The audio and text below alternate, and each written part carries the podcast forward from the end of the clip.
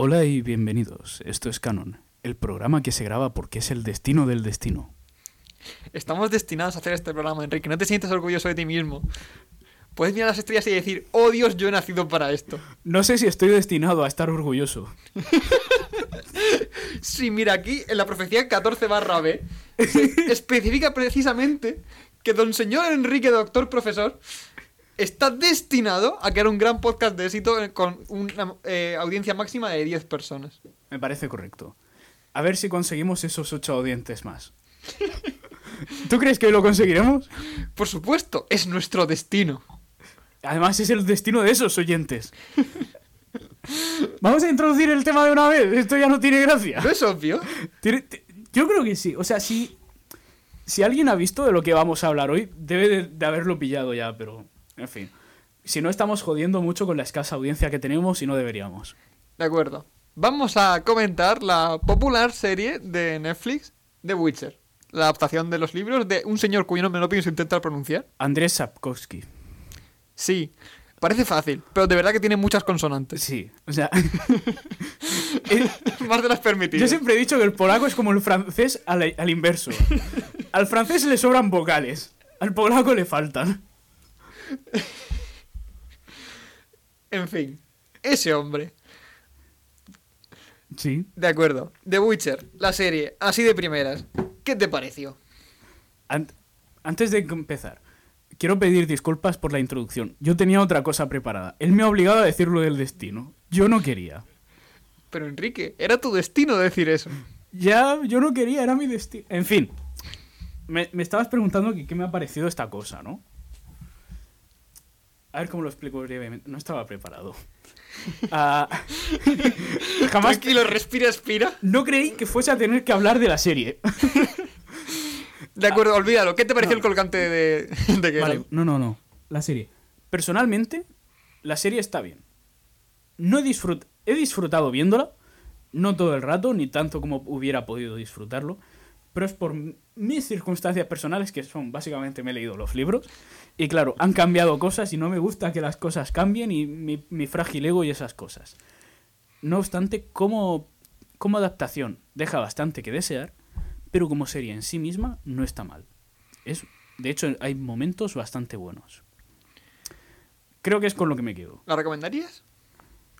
Sí, sobre todo para quienes no hayan leído los libros previamente. Si es alguien que es nuevo al universo de Witcher o solo ha jugado los juegos y tal, recomendaría empezar por la, la serie quizá. De acuerdo. Por mi parte, yo tengo que decir que la serie me ha decepcionado mucho. La esperaba con muchas ganas. El primer capítulo es una introducción de lo que viene siendo la temporada bastante buena. A partir de ahí no pasa nada. El, el mayor problema que tiene la serie es que mezcla historias auto- autoconclusivas con la trama. Y no termina de centrarse en ninguna de las dos cosas. Ah, creí que eso lo íbamos a comentar luego. Adelante, continúa. Es en general mi impresión de la serie. No avanzan eh, lo suficiente la trama como para que sea interesante. Las historias autoconclusivas no tienen el peso suficiente como para que puedan disfrutarse realmente. Eso lo que hace es que la serie en sí misma no sea tan buena capítulo por capítulo y la trama, como tampoco se desarrolla lo suficiente al estar en medio de las historias autoconclusivas, se siente como una especie de introducción eterna que te lleva a una segunda temporada que promete ser la hostia. Porque lo, que tiene, lo mejor que tiene con diferencia es el prota. Geralt lo han clavado. Hasta ahí coincido. Esa parte es verídica. De haberse. Es eso, de haberse centrado en una de las dos, en simplemente es Geralt con distintas historias haciendo cosas de Geralt y de brujear y esas cosas, habría estado bastante bien. O simplemente de haber empezado lo que es la trama de los libros, conocida y eso, quizá hubiera eh, tenido. hubiera cojeado de una pata, porque en- esos relatos se da mucha introducción al mundo y los personajes, pero hubiera estado bastante bien igualmente. No Es- obstante, continúa con tus cosas. Es un mundo muy extenso. Sí. De hecho, yo solamente he jugado al, al The Witcher 3 Sí. y conozco parte, pero también falta mucho por conocer. Hay muchísimos personajes. El mapa, los reinos, eh, la raza, los monstruos. El signo de interrogación en el minimapa. Sí, ¿qué será eso? Vamos a descubrirlo. Es algo que te tienen que presentar. Y irán presentando poco a poco a lo largo de las temporadas si lo quieren hacer bien. Hmm. Lo que quiero resumir con todo esto es que la serie en sí cojea de eso Eh, pero cuando se pone en sus momentos buenos es bastante disfrutable. Algunos personajes están muy bien, otros también se pueden mejorar, pero como persona a la que le encanta el mundo de fantasía, tengo que decir que yo lo recomendaría. Y lo más importante, y es la conclusión a la que puedo llegar con esto, es una introducción. Una introducción llevada a más. Promete una segunda temporada de la hostia. Sí, es un prólogo de dos capítulos de largo. Tal cual. Ya disfrutaremos de eso bien en su momento. De momento, esto es lo que hay. Es Geralt haciendo cosas, Jennifer haciendo cosas, Ciri haciendo cosas, todo el mundo hace cosas y a la vez nadie hace nada. Simplemente es... como, bueno, si tienes un rato, Es simplemente haceos una. Vamos a explicarlo porque realmente, como hay tanta similitud entre Juego de Tronos y creo que al ser un fenómeno cultural como es Juego de Tronos es con lo que la gente más va a comprender y tal. Imaginaos que antes de la primera temporada de Juego de Tronos hubiera otra temporada dedicada enteramente a la casa Stark y de cómo son las cosas en su casa. Literalmente la vida hogareña y sería más o menos similar, rollo, bueno, nada de esto es tan relevante, pero construye un poco. más o menos. Eh, ni siquiera como tal. El mayor problema de la serie es que te quiere contar tres cosas a la vez. Sí. Te cuenta por un lado lo que va pasando con Geralt, que es lo que a mí más me ha gustado. Te cuenta la historia de Yennefer y te cuenta la historia de Ciri. Sí.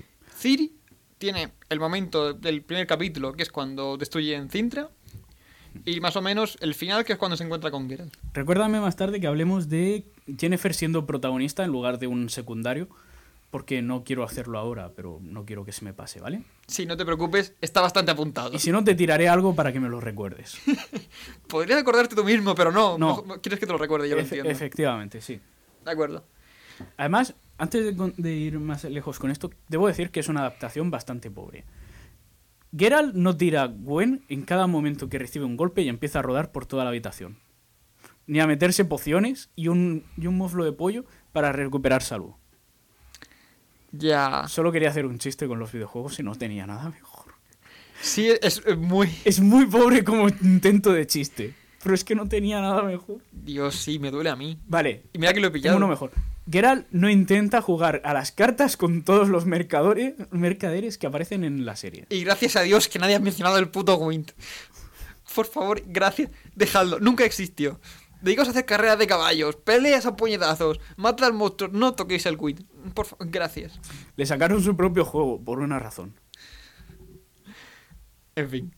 Em, en general es eso. Es una serie que podría haber sido mucho mejor de lo que ha sido. Dicho Sí. desde el punto de vista de alguien que no conoce tanto de la, de la trama, como mi querido señor Enrique, que solamente está pensando que no es como en los libros.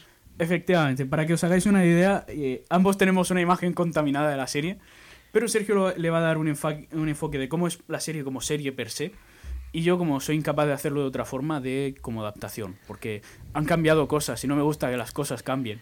Voy a llorar a 4chan. Además, ¿Por qué han metido una mujer? No me gusta. Ri. mujer negra. Oh, Dios mío. Joder, lo había olvidado. ¿Cómo se atreven? Pero que no, que es- esto es Polonia. ¿Cómo, ¿Cómo puede ser? Allí los negros no existen, los exterminamos a todos para que no salieran en las series. Esto es discriminación positiva. White genocide. Que aparece lo...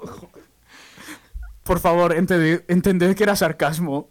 No, no, no vengáis a postearnos que somos nazis en Twitter. Por cierto, tenemos Twitter. Sí, arroba esto es canon. Sentidos libres de seguirnos.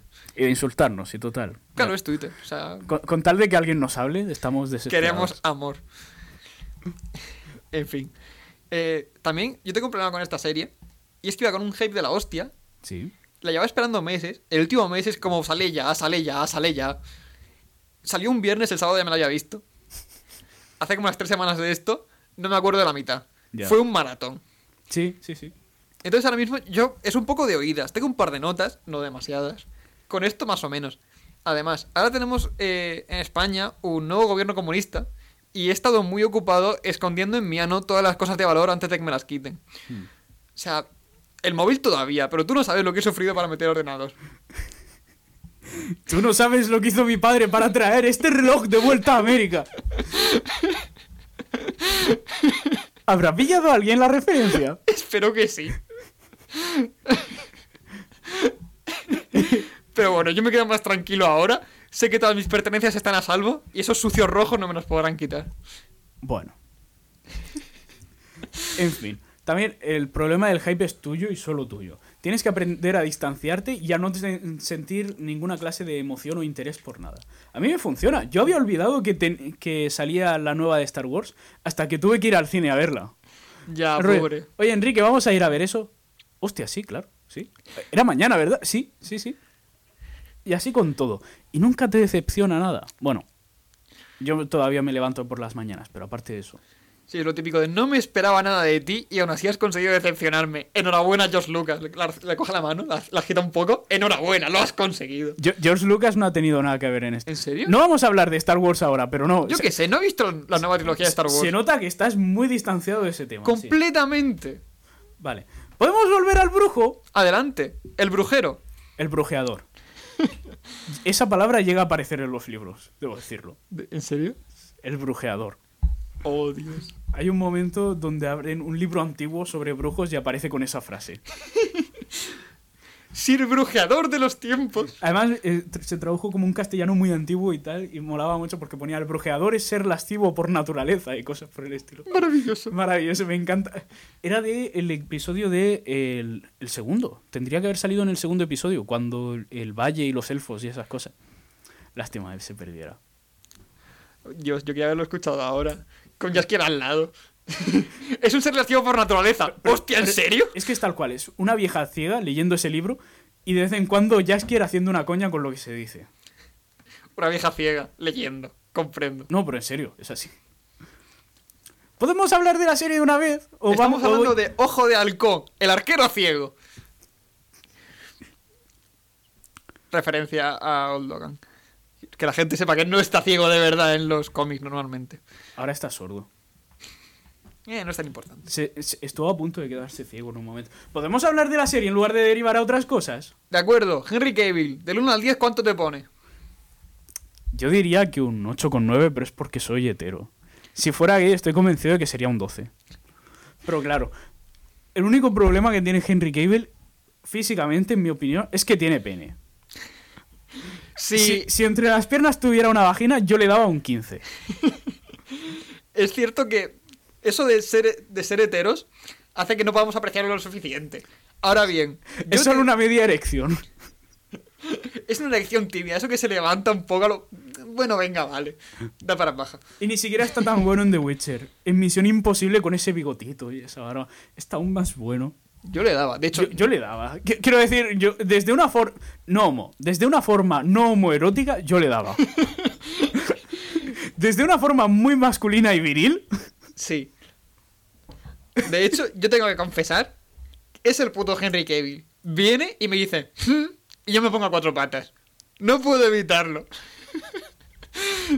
¿De verdad? ¿Qué es ese señor? ¿Me pone ojitos? Después de ver la entrevista en la que dijo que el, el tío era pecero, que le gustaba jugar en PC, Sí. es como si, mira, vale, macho. O sea, soy hetero y todo lo que tú quieras, pero por favor, con cariño.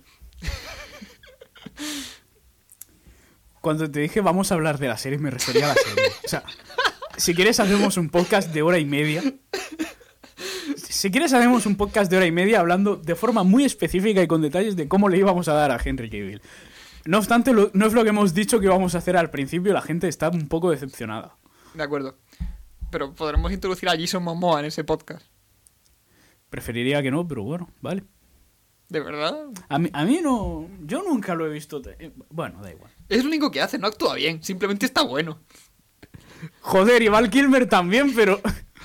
Pero Jason Momoa está bueno de verdad. No es Batman. Eso es cierto. Para ser justos, Val Kilmer tampoco. Vale, vamos a empezar a hablar de la serie de verdad. La primera escena, si no de las primeras, es Geralt luchando con una especie de pulpo gigante. La, la primera, sí. Em, Una Kikimora. sí. Eh, y aquí vamos a aprovechar para hablar de todo el personaje de Geralt en general. Sí. Un poco cómo es, cómo va vestido, cómo actúa y toda la actuación de Henry Cavill. ¿Quieres comenzar? Te lo iba a dejar a ti. Vale, pues me toca. Lo borda. Es la puta hostia. De verdad, con diferencia lo mejor de la serie. ¿Qué puta actuación hace ese señor? A mí me pasa una cosa. Y es que cuando yo veo a alguien con el pelo largo, que sé que de normal lleva el pelo corto, me chirría. Eh, me pasaba con Liam Neeson en Star Wars. Me pasaba con Liam Neeson. Eh, ¿Cómo era esto? Eh, cuando hace de, de Zeus. ¿Dónde era? La de dioses de Egipto. No, dioses... ¿Era en Percy Jackson? ¿Puede ser? La ira de los dioses o algo así. No, es verdad, la de. eh, la de la ira de los titanes o algo, algo de eso. Sí, ya sé cuál es. Me pasó con Mel Gibson en Braveheart. Simplemente me chirría. Siento que algo va mal. No has mencionado a Orlando Bloom, nuestro dios y salvador Orlando Bloom. Orlando Bloom no cuenta. Orlando Bloom nació con el pelo largo. Orlando Bloom lleva el pelo corto, lo que pasa es que en todos sus papeles va con el pelo largo. Salvo, salvo en Carnival Row ahora, pero... Ya, pero. Y antes del Señor de los Anillos, como eh, en Black Hawk Derribado, donde sale rapado. Ese no es Orlando Bloom de verdad. Es su doble. Doble de acción. ¿Qué me va diciendo? Una vez que fui capaz de acostumbrarme, que no me costó mucho, a Henry Cavill con el pelo largo, es una puta maravilla. Encarna a la perfección todo lo que debería simbolizar Geralt. Es la hostia. Hmm. Simplemente lo hace muy bien. No es tan complicado, se hacen muchas coñas con lo de... Consiste en gruñir. Sí. Pero qué bien gruñe el hijo de puta. Es que lo borda. No hay otra manera de decirlo. Nadie domina la comunicación no verbal como lo hace Geralt. Es cierto, la mayor parte del tiempo es gruñir, pegarle a la gente, matar a la gente, sodomizar a la gente. Sobre todo a Jaskier. Sí, vamos a introducir este meme, eh, ese meme en este podcast. Asúmelo. Me ha, me ha dolido porque no me lo esperaba y ahora tengo imágenes de fanfiction muy raras en mi cabeza. Pero de verdad que está tan bien llevado que casi olvido que el colgante no es el que debería ser. Pero solo casi. Como iba diciendo, ¿Le vamos a dedicar mucho tiempo a eso? Dime que no. Porque yo quiero hablar de eso, pero no quiero dedicarle tiempo a eso. Nah, ya lo olvido. Pero de verdad, me mola un montón. ¿Cómo juegan más o menos? Esto es mejorable, pero lo acepto con la magia que es capaz de hacer un brujo. Sí. Realmente es eso. Eh, además me lo comentó mucha gente que principalmente conoce a Geralt o el mundo de Witcher a través de los videojuegos y me decían eso de que usa poco la magia, tira poco fuego y esas cosas. Pero realmente es natural porque en el videojuego lo puedes hacer cuando a ti te dé la gana y depende del jugador, supongo, pero puedes abusar y empezar a spamear fuego, cosas por el estilo. En los videojuegos realmente principalmente va con la espada. Apenas usa los hechizos. Los usa en ocasiones puntuales, para protegerse y cosas por el estilo. Sí que se menciona, no, rollo no es algo que se olvide o se pase de largo, pero principalmente es espada y esquivar hostias. Quiero decir los libros, ¿no? En los libros, claro. En los videojuegos tú puedes hacer lo que te dé la gana y ya está. Sí, es que han dicho en los, los juegos. O sea, obviamente en los juegos es como, me voy a hacer un Geralt full magia y de repente los matas a todos con un Igni. Claro. Eh, se siente muy natural. Lo único que me duele un poco es que solamente utiliza un hechizo, que es el de Art. Sí, es el que principalmente utiliza, el de empujar gente con el aire, no se ve más. Porque como parece que solamente sabe hacer eso, me gustaría que simplemente se mencionara a lo, oye, sé hacer más cosas. Es como Rainswind de, de Mundo Disco, que solo sabe un hechizo, pero es muy eficaz. Comprendo. No, no has pillado. No, no, nada. Es que no pienso decir cuál es el hechizo, porque es spoiler y tal, pero No sé ni de siquiera de qué es la referencia. cosas, Cosas, cosas. cosas. De acuerdo. Pues eso. Me mola mucho porque se siente natural la manera que utiliza la magia. Y esto también me encanta mucho y son las pociones. Por algún motivo a mí me ponen muy de las pociones de brujo. Porque en el juego además te las vas creando tú. Mm. Que es- eso básicamente mezcla alcohol, mezcla hierbas raras, mezcla muchas veces eh, extracto de bicho. Sí. Los bichos que va matando lo, lo me- lo mezcla todo. Y sale una poción venenosa para cualquiera que no sea un brujo. Que si se la toma, se vuelve chetado con, y adquiere distintos poderes. Pues según la poción. Y siento que se, se introduce muy bien, de manera muy natural, a lo que viene siendo el personaje de, de Geralt a la hora de pelear. ¿Algo que añadir a esto? No, eh, estaba intentando recordar en qué momentos aparece de la serie, porque no recuerdo que en la serie aparezca tanto El que las pociones, pero aparte de eso no lo veo bien. aparece al principio y cuando lucha contra la... En el tercer capítulo, el, el bicho ese feo que producto de la endogamia. La estrige. La estrige. También se toma la poción y, y creo que en algún momento más, pero no estoy seguro. No la, sé ca- si- la carta de Foltest en el Wind, cuando estás en The Witcher 3, debajo su texto, su flavor text, dice: Es natural que un hombre ame a su hermana. Claro. Solo quería meter esto porque me hizo mucha gracia cuando estaba jugando el juego y lo vi. ¿Por qué juegas al Wind? La primera partida la tienes que hacer sí o sí. Ya, pero yo no leo cosas. De hecho, fue como, ¿por qué coño le dije sí a jugar a Wind? Quiero acabar esto cuanto antes. De hecho, fue como, ¿en qué botón se pierde? Ay, ay. Por favor y gracias, reviénteme usted. Muy duro y muy fuerte. Nunca aprendí cómo se jugaba bien. Yo sé que perdí y no volví a tocarlo. Me parece correcto. Eh, ¿Podemos seguir con la cosa? ¿Quieres rajar de Wind aún más? Más rajar de Wind. Vale. Nah, es broma. Solamente quería introducir el culo de, de Geralt. Es que Henry Cavill... vale, Da- después de cada una de esas frases tienes que decir no homo. O voy a empezar a sospechar. No, mo, no, mo. A mí no... No, no, mo, no, mo, no, mo. Muy bien, muy bien. No, mo. Aquí ya... O sea, no, si, si principalmente el problema está en que tú eres el que dirige el programa y si eres tú el que se pierde. Yo estoy aquí para meter coñas de vez en cuando, pero claro, si tú te guías con el tema de, lo- de- de las posaderas de Geralt, ¿Quién no? No, mo, no, mo. ¿qui- ¿quién no querría perderse en esas posaderas? No homo. El culo de Rivia. Como comentando. Ya que avanza un poco el capítulo. eh, vamos, realmente los capítulos los comentaremos por encima. Quiero comentar según qué cosas más puntuales. Me mola mucho eh, cuando entra al bar ¿Mm? y la gente a lo puto brujo fuera de, fuera de aquí. Es gracioso como la mayoría de gente odia a los brujos por el hecho de, de existir. Sí. Vienen a nuestra casa a librarnos de nuestras plagas. ¿Cómo Es- se atreven? Es distinto. Y nos pide dinero por algo que le hemos pedido que hagamos. Sí.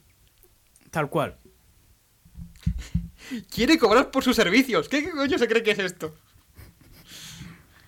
Debemos repetir que en España ahora mismo estamos bajo un régimen comunista. A, a nosotros estas cosas nos parecen raras. No se puede hablar del régimen. ¿Cómo régimen? Vale, vale. Recuérdalo, Enrique, no quiero tener que denunciarte. Estamos bajo un glorioso gobierno comunista. Gracias. Luego te contaré un Grande. Pedro. Al final te contaré un chiste comunista. Continúa. Si te portas bien.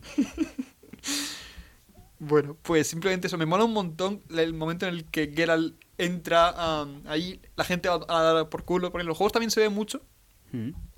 Que es bastante frecuente. A los no queremos brujos en esta taberna. Como cuando un negro intenta sentarse en un autobús. Así del estilo. Wow. Es una referencia histórica. Bien traído, bien traído. Mal metido. Es una referencia histórica, no es racista. Pueden buscarlo. ¿Cómo se llamaba la...? la- 6 sobre 10. Rosita Parks. Gracias. sí, sabe. Eh, pues eso, me mola un montón, se siente muy natural. Y luego ya te presentan a Renfrey, toda la historia con Renfrey, que la verdad es que me importa bastante poco. Sí. Solamente dos... En los libros es Blancanieves. ¿Lo sabías? No. En las adaptaciones cortas, porque debemos decirlo, hay como dos libros que son simplemente eh, historias cortas y autoconclusivas, y luego hay otros cinco de trama y un poco más después y tal. Hay adaptaciones de cuentos, eh, adaptaciones modernas, o al mundo de The Witcher, de lo que serían cuentos eh, infantiles, rollo Hans Christian Andersen y tal.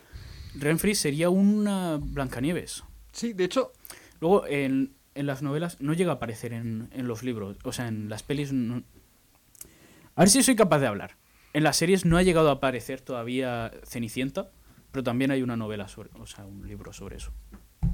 De hecho lo que quería comentar es que el otro día viendo eh, a Dayo, Ujú. lo estuvo comentando que la gente a la que mata en Blaviken, el pueblo este, son siete que representan los siete, representan los siete enanitos. Sí, Que, sí, sí. de hecho, pues eso, lo sabía, pero se me había olvidado completamente. Em, y lo que quiero comentar son dos cosas. Lo primero, Geralt es un folleti. Se folla a, a Renfrey. Más tarde se folla a una que parece prostituta. Y se follará a Jennifer. Se follará a Tris. Mm. Luego se volverá a follar a Jennifer. Probablemente se volverá a follar a Tris. Y así va la cosa. Todo Bien. es muy chungo. Y es gracioso porque luego ya es que lo va cantando como se folla unas y a otras. En la serie ni siquiera llega- han llegado a aparecer las hermanas de Melitele, que es como una especie de convento de monjas, y a Geralt es equi- equivalente a pescar en un barril. Simplemente señala con el dedo y escoge a quién esta noche. No sé, pero sí- siempre me hace gracia porque lo ponen en cierto modo como romántico con Jennifer. Como muy enamorado, muy loco por ella. Pero si se tiene que follar a alguien, él se la folla. Sí, oye, oye, mira, pasan como cinco años entre cada vez que veo a Jennifer. Algo hay que hacer en medio. Sí, pero no es como si estuviera súper enamorado, a lo no, no, soy célibe hacia mi señora, mi esposa, no, a, a la que encuentra. De hecho, eh, en los juegos también hay, hay una maga que aparece por ahí en mitad del conflicto porque, lo cuento, eh, en un momento está con Yennefer, pierde la memoria, se folla a Tris, porque ahí perdió la memoria, Sí. Jennifer lo pilla y dice, oye, hijo de puta, que estábamos juntos. Y él, ah, no, no, no, yo no, yo no sé nada. Y se enfada. Hmm. Entonces se queda sin Jennifer y sin Tris. Y en mitad de eso, tú te encuentras con una maga rubia, bastante voluptuosa, que dice, oye, hace mucho que nadie, nadie me da amor. Eso es una cama. Y yo en los juegos recuerdo que, bueno, le quise dar amor porque yo hago mucho trabajo voluntario, amor a la comunidad, ese tipo de cosas. Sí. También habría sido más corto decir que en cualquier momento puedes entrar y pagar por prostitutas en, en cierto lugar. Me quedé con las ganas de hacerlo con una sucubo, pero creo que no me dejan. Que te haga cockblock una sucubo es jodido. ¿Podemos seguir con la serie? No. En fin, Luego, ¿qué pasa? quería comentar eso. Y lo único interesante, aparte de lo de Cintra que hablaremos luego, es que esto es Blaviken. Durante. eh, This is Flaviken, this is Flaviken. Blaviken, Bla- eh, Geralt, por definición, es el carnicero de Blaviken, es su apodo. Y mola un cojón, porque a lo largo de la serie se lo van diciendo a Butcher, Butcher, el carnicero, porque es como le llaman. Y mola un cojón que en el primer capítulo te lo veas en Blaviken explicándote por qué lo llaman así. Hmm. Y mola mucho eso, esa introducción de lo que es el personaje de Geralt a partir de cómo consiguió su apodo de puto carnicero de Blaviken Sí. matando humanos. Y lo único que quiero comentar aparte de, de esto, que ya se verá también un poco mejor en creo que en el capítulo 7, es que las escenas de acción de Geralt con la cámara a la espalda me encantan mucho. Sí, pero está- muy mucho. El, plan, el plano de secuencia está muy bien utilizado en las secuencias de acción. Recuerdo sobre todo eso. Aunque solamente lucha contra humanos la gran mayoría del tiempo, cosa que en cierto modo me duele, eh, es maravilloso ver a Geralt eh, reventando uno por uno a la gente con la cámara en la espalda. Es lo que, es lo que más recuerdo. Porque se siente muy natural la, la coreografía. ¿Y por qué es a lo que estás acostumbrado después de tantas horas de videojuego? ¿Verdad que sí, Sergio? Sí. Comprendo. No te juzgo. Venga, te cedo lo de Cintra. Pasan ah, ya, sí, sí, o sea, vale. Me había quedado... es una línea temporal tan convulsa que había olvidado que era lo de Cintra. Sí, ya llegamos a las líneas temporales. En ese mismo capítulo, es que ni siquiera recuerdo bien cua- en cuándo empieza. Empieza ya con el asedio, ¿no? Sí, de todo, olvídate de los capítulos. Yo lo, lo tengo apuntado, te lo iré, lo iré metiendo según me interesen las cosas. Hay cosas que directamente no comentaremos. Vale.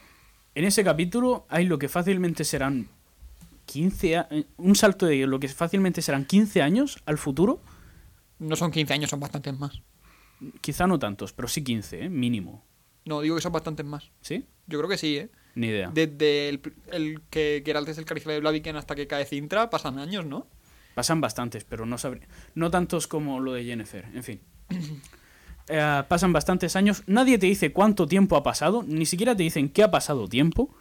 Y te llevan a Cintra, donde ves a una moza jugando a, la- a los dados, a qué cojones fuera.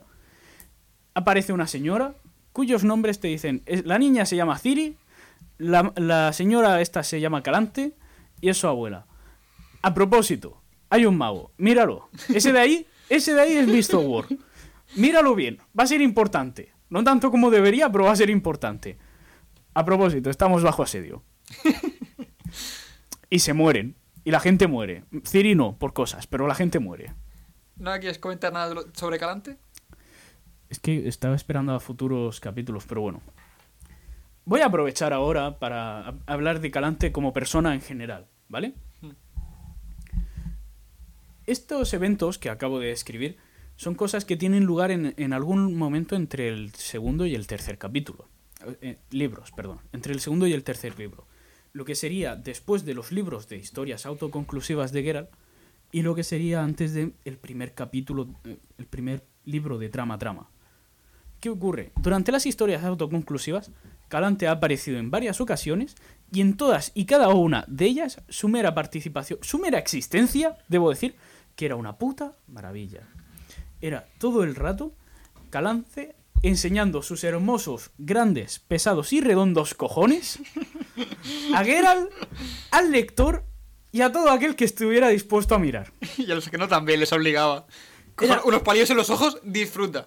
Eran unos cojones que empezaron siendo del tamaño de un sofá y que le podrían haber servido de buque mercante hacia el final de su aparición. Sí, al final de- del capítulo empezaron a orbitar cosas alrededor. Sí, tal cual. Simplemente mola mucho. Y está llevada como una especie de... eh, No sé, no quiero poner ejemplos como Cersei o Tyrion, pero sí sería algo similar a lo que estamos acostumbrados en Juego de Tronos. Alguien que con la intriga y el diálogo es capaz de llevar a todo el mundo a su terreno y simplemente dominarte antes de que tú sepas que estás siendo dominado. Aquí te lo presentan como una especie de princesa guerrera, porque hay que... No tenemos suficiente tiempo para ella, así que la vamos a poner con una espada cubierta de sangre y tú ya, ya te haces la idea de que esta mujer es fuerte. No está mal, pero simplemente, o sea, tú entiéndelo así. ¿Cuántos reyes conoces históricamente que hayan llegado a pegarse en el campo de batalla? Bastante pocos. Bastante pocos. La mayoría se quedan desde una colina diciendo por ahí, si es que llegan a estar en una colina cercana siquiera. Mira la muerte, corre, corre. ch, ch, A por ella. Claro. Por el rey Noé, corre, corre. Aquí, en un futuro capítulo, llegan a tener los cojones de. Llega tarde a su propio banquete, con la coraza y, ar- y, ar- y cubierta de sangre, y diciendo. Bebiendo vino como si fuera un, un puto cosaco, y diciendo cosas como: Perdón por llegar tarde, tenía que aniquilar unas cuantas aldeas en el sur. Acabo de volver de cometer genocidios, disculpad mi ausencia. Sí, de hecho, me duele un montón. Porque lo que siento que lo que hacen con eso es forzar a la, eh, forzar a la fuerza. Grande, Sergio. Eso es un pleonasmo. Eh, lo que hacen es forzar la presentación de, de Galante porque la llaman la leona y hacen eh, mucho hincapié en esta manda.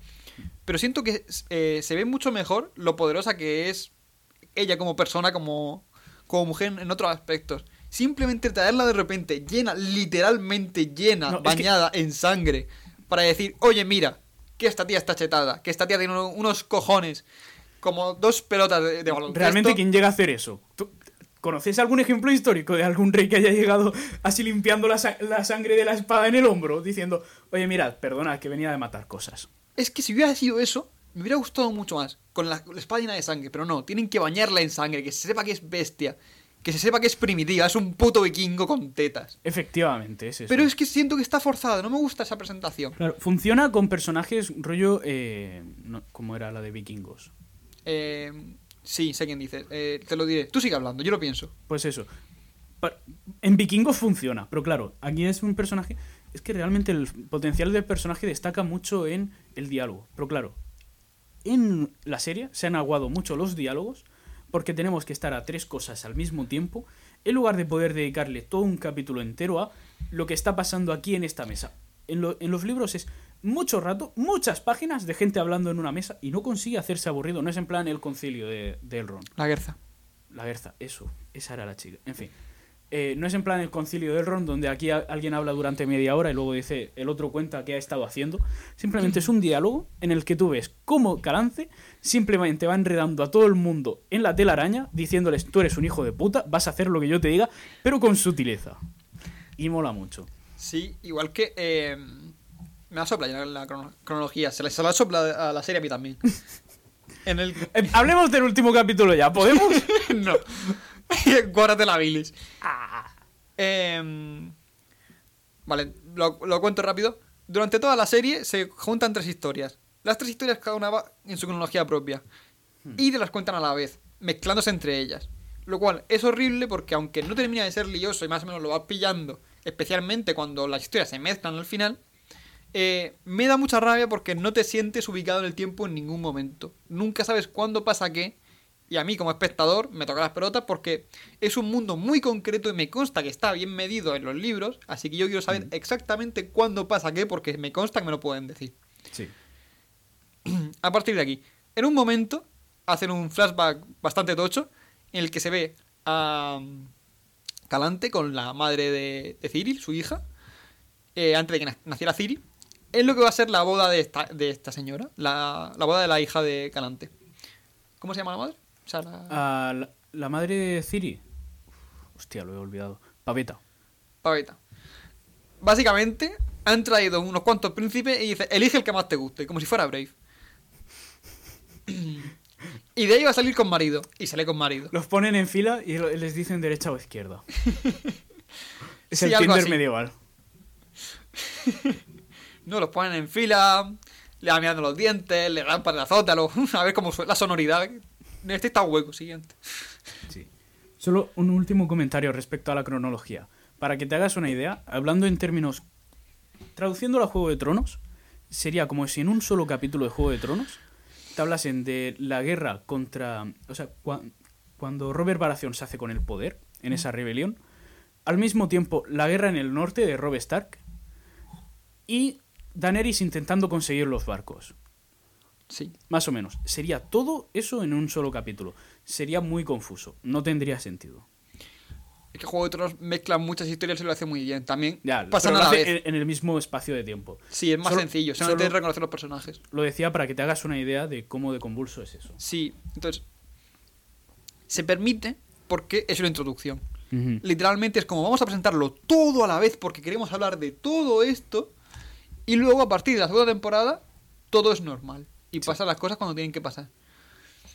Y esto a mí realmente no me gusta. ¿Por qué? Porque la historia de Ciri la mayor parte del tiempo no me interesa y la de Jennifer no me interesa nunca. A ver, lo entiendo así, como que una parte de la audiencia, si simplemente fuesen historias autoconclusivas que no llevasen a nada, o que tú cuando lo estás viendo sientes que no llevan a nada, porque luego en el futuro si te dicen, oye, esto era importante, estabas prestando atención, ¿verdad? Como que podría sentirse decepcionada y claro, no pueden dedicarle dos temporadas, sobre todo con lo que tardan en rodar una temporada y el dinero que cuesta, a, vamos a hablar de cosas. Esto tiene que arrancar la, la serie cuanto antes. Y Sí, tiene pero- sentido, pero no está bien llevado del todo. El problema es que dedican demasiado tiempo al desarrollo de personaje. Insisto, Hmm. Ciri es una niña, hace cosas de niña, se va por ahí de refugiada, se encuentra con un elfo, luego se va, se va sin el elfo. Hmm. No te están contando realmente nada en ningún momento, excepto el momento del doble que ya llegaremos. Eh, y luego lo de Jennifer directamente, siento que le dedican mucho más tiempo del que es realmente necesario para, para la historia. Sí. Pero muchísimo más tiempo es necesario. Y soy completa y totalmente incapaz de empatizar con ninguna de las dos. Hace que no me gusten esas historias. Entonces, podrían dedicar eso a explicar el mapa, todos los reinos que hay, mm, a jugar con la complejidad de las criaturas. Sí. Pero eso ya lo comentaremos un poco, un poco después. Pero a mí me encantaría que en vez de decir, pues Redania, pues Nilgar, y más o menos que te vayas imaginando qué es qué, y lo vayas colocando más o menos en un croquis mental, así a lo loco, sin tener ni puta idea, separar un momento a explicártelo lo mejor posible para que ya lo vayas teniendo en tu cabeza. Como sí que hace Juego de Tronos. Llega un punto en el que sin tener bien ni puta idea, te sientes lo suficientemente ubicado como para saber lo que es el norte, lo que es el barco del rey, lo que son las Islas del Hierro, eh, Hmm. lo que es el sitio donde se donde está Daenerys al principio. También es cierto que el Juego de Tronos empieza con un mapa cada capítulo, para que veas dónde está cada cosa. Pero un mapa que se mueve, nadie se fija en eso, yo lo paso. Pero te haces una idea. Sabes ubicar cada cosa. ¿Para qué te hagas una Vale, idea? te, te haces una idea que el norte está en el norte, sí, pero aparte de eso. Sí, pero yo Juego de Tronos lo vi con la que era mi novia. Y digamos que en la introducción no especial, intro- eh, especial atención a lo que era la introducción.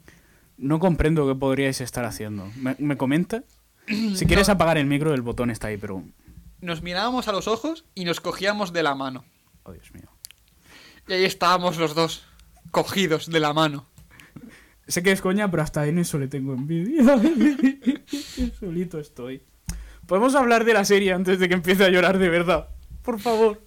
Vale. A lo, ¿Por mejor, dónde, a por lo- dónde nos habíamos quedado? a lo mejor deberíamos centrarnos en soltar bilis o una opinión construida y tal, en lugar de intentar hablar cronológicamente de todo lo que pasa en la serie, porque no va a ser Le factible. estamos dando saltos, como sale de las pelotas. Está bien, a mí me gusta así. ¿Podemos hablar ya de las armaduras o eso viene luego? Eso viene luego. Ah, no. Voy a forzarte a hablar del capítulo 2, que básicamente son dos cosas. La primera, Jaskier. Jaskier. Disfrútalo. Vale, tengo que decir una cosa. Ha habido cambios de personalidad en prácticamente todos los personajes que aparecen en la serie respecto a los libros. Los dos que mejor están adaptados su personalidad, aparte de los secundarios, por ejemplo, eh, Mist War y, y el otro, eh, el del primer capítulo, están bien, pero claro, para lo que aparecen tampoco importa tanto. De los personajes principales serían Geralt y Jaskier. Ambos están muy bien traducidos, ambos funcionan muy muy bien. No tengo una sola queja, res- de hecho tengo solo dos quejas respecto a Jaskier. Por favor, no lo diga lo del sombrero. La primera es que no aparece lo suficiente. Desearía que Jaskier apareciera más. La segunda... No, ¿sabes qué, Sergio? Adivina qué va a ser. Seguro que no es el sombrero. ¿A qué no es el sombrero? No, es que no sale desnudo. Ah, No, efectivamente es el sombrero. a que lo dices, me hubiera molado mucho lo típico de salir por una ventana desnudo. Eso, eso llega a ocurrir, pero bueno, ahora te comento. A ver, eso básicamente explican en un, en un capítulo cómo lo hacen. Que el marido le pilla y sale corriendo por la ventana desnudo. De hecho, se le dice a lo, mira, enséñame la polla, que quiero ver si es la polla que yo vi y la reconozco. Sí. Me habría molado mucho que realmente eh, explo- explotaran más eso. Me parece que Jaskier está muy bien metido y sale justo lo que tiene que salir. Ni más ni menos. Tengo que hablar del sombrero. Es una gilipollas, pero entiéndelo así. Eh, cuando hablan de los personajes en forma de su aspecto físico, por lo general no se le da mucha profundidad. Sí, si te haces un retrato completo, pero por lo general, la mayoría de veces que se habla de ellos solo se habla de un aspecto concreto, se hace referencia a algo. Con Geralt serían las cicatrices o el pelo blanco, con Jennifer los ojos violeta o el pelo de... Y con Jaskier ¿Y nos hace referencia a los ojos de gato? ¿Los ojos amarillos? Sí, eso también. De hecho, bastante. Más, más que las cicatrices ahora Lógico. que caigo, pero bueno. Pero con Jaskier es el sombrero. Jaskier tiene un sombrero con una pluma de garza. No es relevante per se, no, no tiene un poder im- importante para la trama, pero él sí que le da bastante importancia a ello. Le da más importancia que a muchas otras cosas a las que igual le debería dar prioridad. ¿Como su vida? Sí, por ejemplo. O su Y- eso es lo que le da un punto de personalidad en ese aspecto. Y mola mucho. De hecho, lo he estado pensando y tengo una jerar- tengo una jerarquía de prioridades para Jaskier. De más a menos es su pene, Estaba pensando. su pene, su sombrero, su amistad con Geralt y su vida. En ese orden. Y peleándose con su vida está el oro. Peleando por el cuarto y el quinto puesto cada una.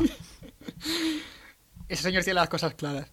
A, a ver, Hay un momento en los libros, el capítulo del Doppler empieza con Geralt entrando a la ciudad y cruzándose con Jaskier que está siendo eh, echado a patadas de una casa, medio desnudo, por una novia celosa que le está tirando toda la puta casa por la ventana, mientras Jaskier sale medio desnudo con el laúd y el sombrero en la mano.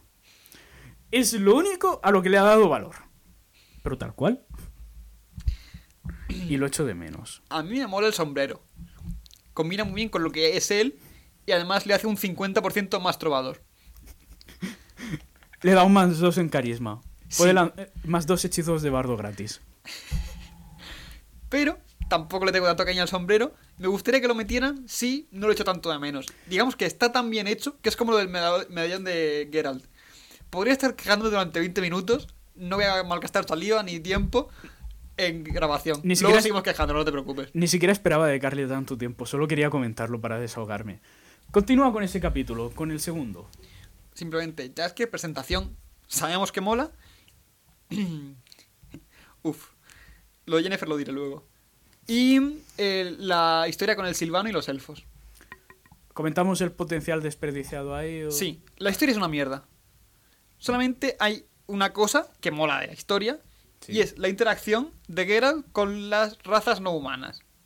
Por un lado los silvanos, que se consideran más bestias, por otro los elfos, que es como humanos más guapos. Pero también... Humanos plus plus. Sí, humanos racistas. Hu- Humanos aún más racistas, perdón. ¿Podemos hablar de eugenesia en este podcast o cuando apaguemos los micros? en otro momento. Vaya, por lo que a mí me gusta la eugenesia. En fin.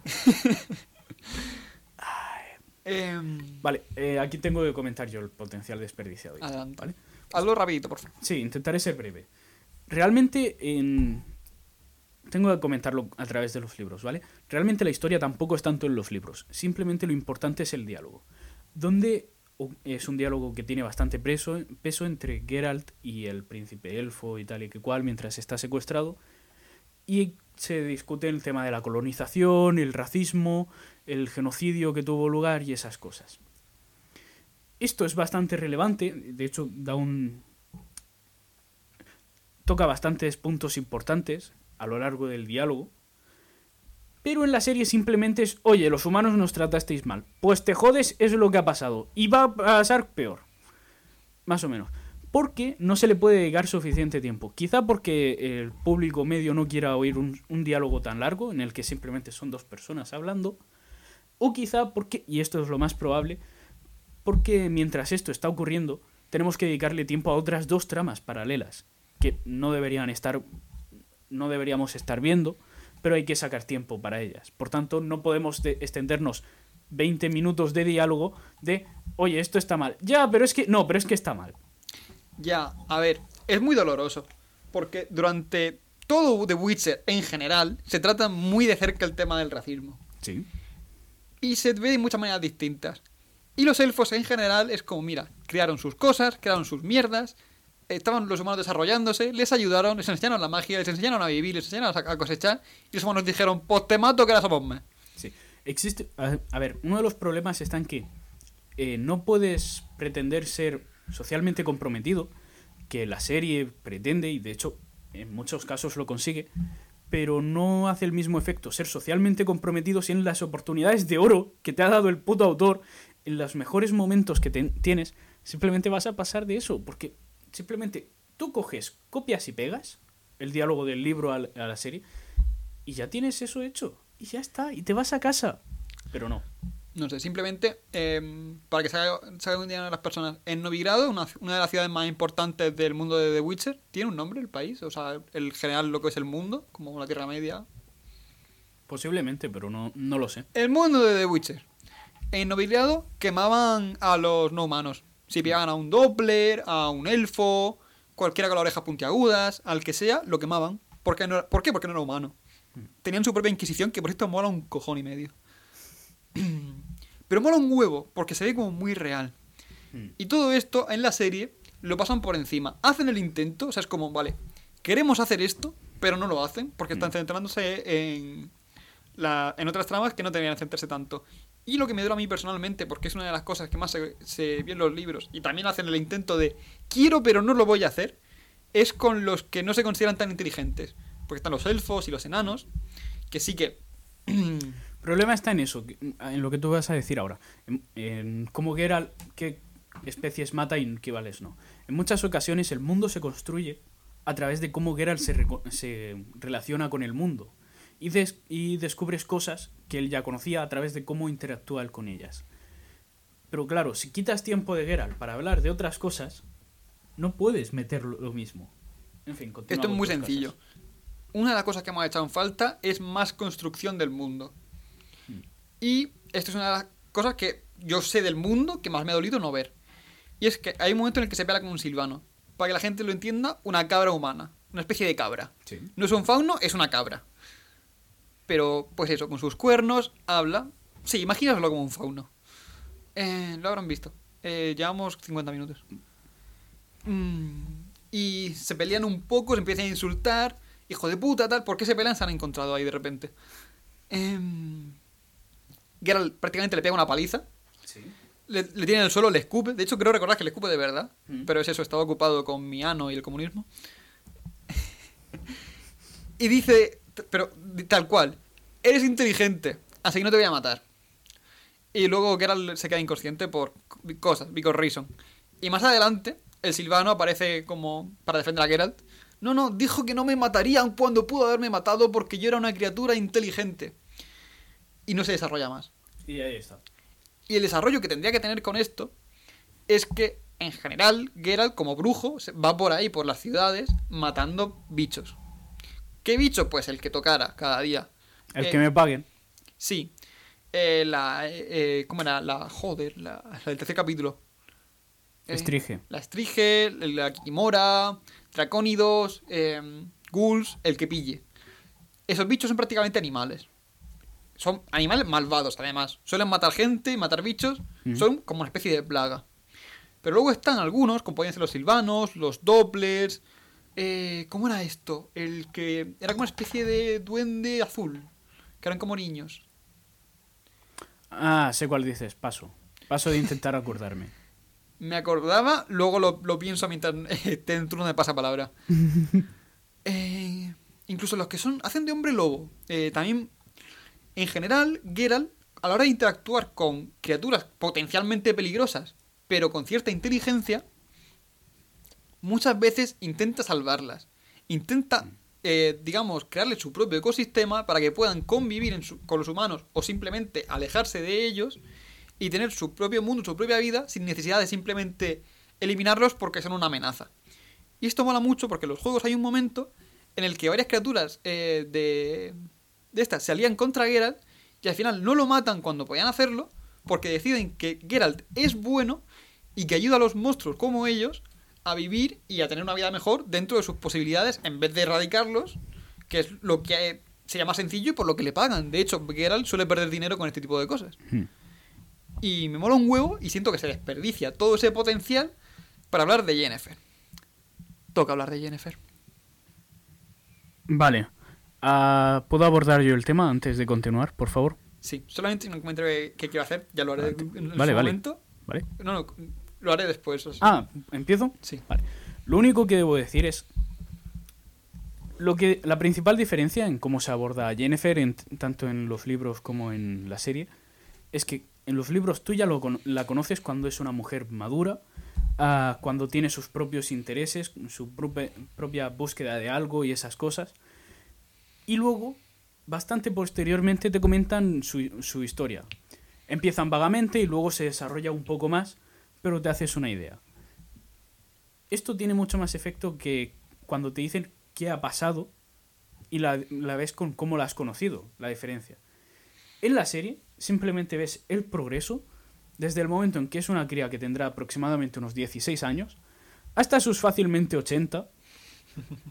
El problema está en que como ocurre en tan solo una temporada y en un espacio de tiempo tan confuso y convulso, el sentido de progreso queda bastante atrás.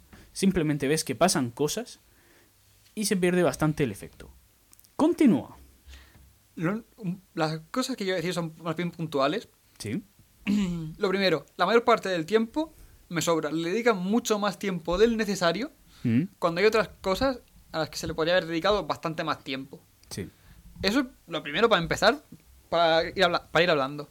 Lo segundo, me mola mucho eso de que una maga aparezca por la casa y diga, ¿a cuánto el kilo de jorobada? a cinco uretes. Sí. Pues pónmela que me la llevo, envuélvemela para regalo. ¿Cuánto? Me hizo mucha gracia. Cuatro, pero sí. Además, es eso. En Aretuza debería haber habido más crías como ella, porque se dice específicamente que simplemente eh, no es que tengan potencial en la magia, simplemente cogen las crías que nadie quiere, por ser adefesios o cualquier cosa, les enseñan a hacer la magia y luego las convierten en personas fáciles de mirar. Ah, que no es que tengan potencial especial, simplemente son las que nadie quiere. No, no, no es un eres especial, Harry. No, es simplemente, oye, nadie te quiere. Me parece que sí hay que tener cierto potencial, cierta capaci- eh, capacidad. Pero sí, lo de lo- cuando dicen esta cría, mi familia está pagando para que esté aquí, es raro, pero se podría admitir fácilmente. Sí, eso de no, es que es magia, hay que saber que dicen luego, no. No. No sé. Luego lo que es eh, cómo van metiendo a la magia y especialmente el sitio y el desarrollo de Jennifer, no me gusta nada. No sé si es que yo no lo pillé bien. ¿Mm? De cierto modo me quedé con ganas de verlo otra vez por si es que de verdad me haya faltado algo, porque ya te digo, me lo vi todo de seguido. Igual se me perdieron un par de detalles. Pero yo sentía que las cosas simplemente pasaban porque sí. Yo conozco a Jennifer ya madura. Sí. Entonces, a mí me chocó un huevo eh, verla de jorobada y de adefesio. ¿Mm? Y me moló un montón. Al wow, eso no me lo esperaba. Pero luego cuando vas viendo cómo se transforma de no puede hacer magia en un principio a de repente hacer magia superpoderosa sin Sí. ningún tipo de razón, la relación con la profesora me parece absurda. No hay un desarrollo real ni algo que realmente pueda ser comentado. ¿Podemos hablar de Aretuza, por favor? A eso me refería. La, era, Aretuza es la maestra. No, Aretuza es el sitio. Ah, ahora, dejo de hablar de Aretuza. vale.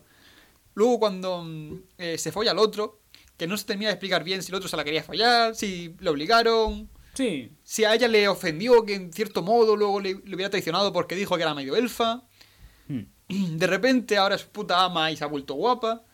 Todo es muy de repente, todo es muy porque sí.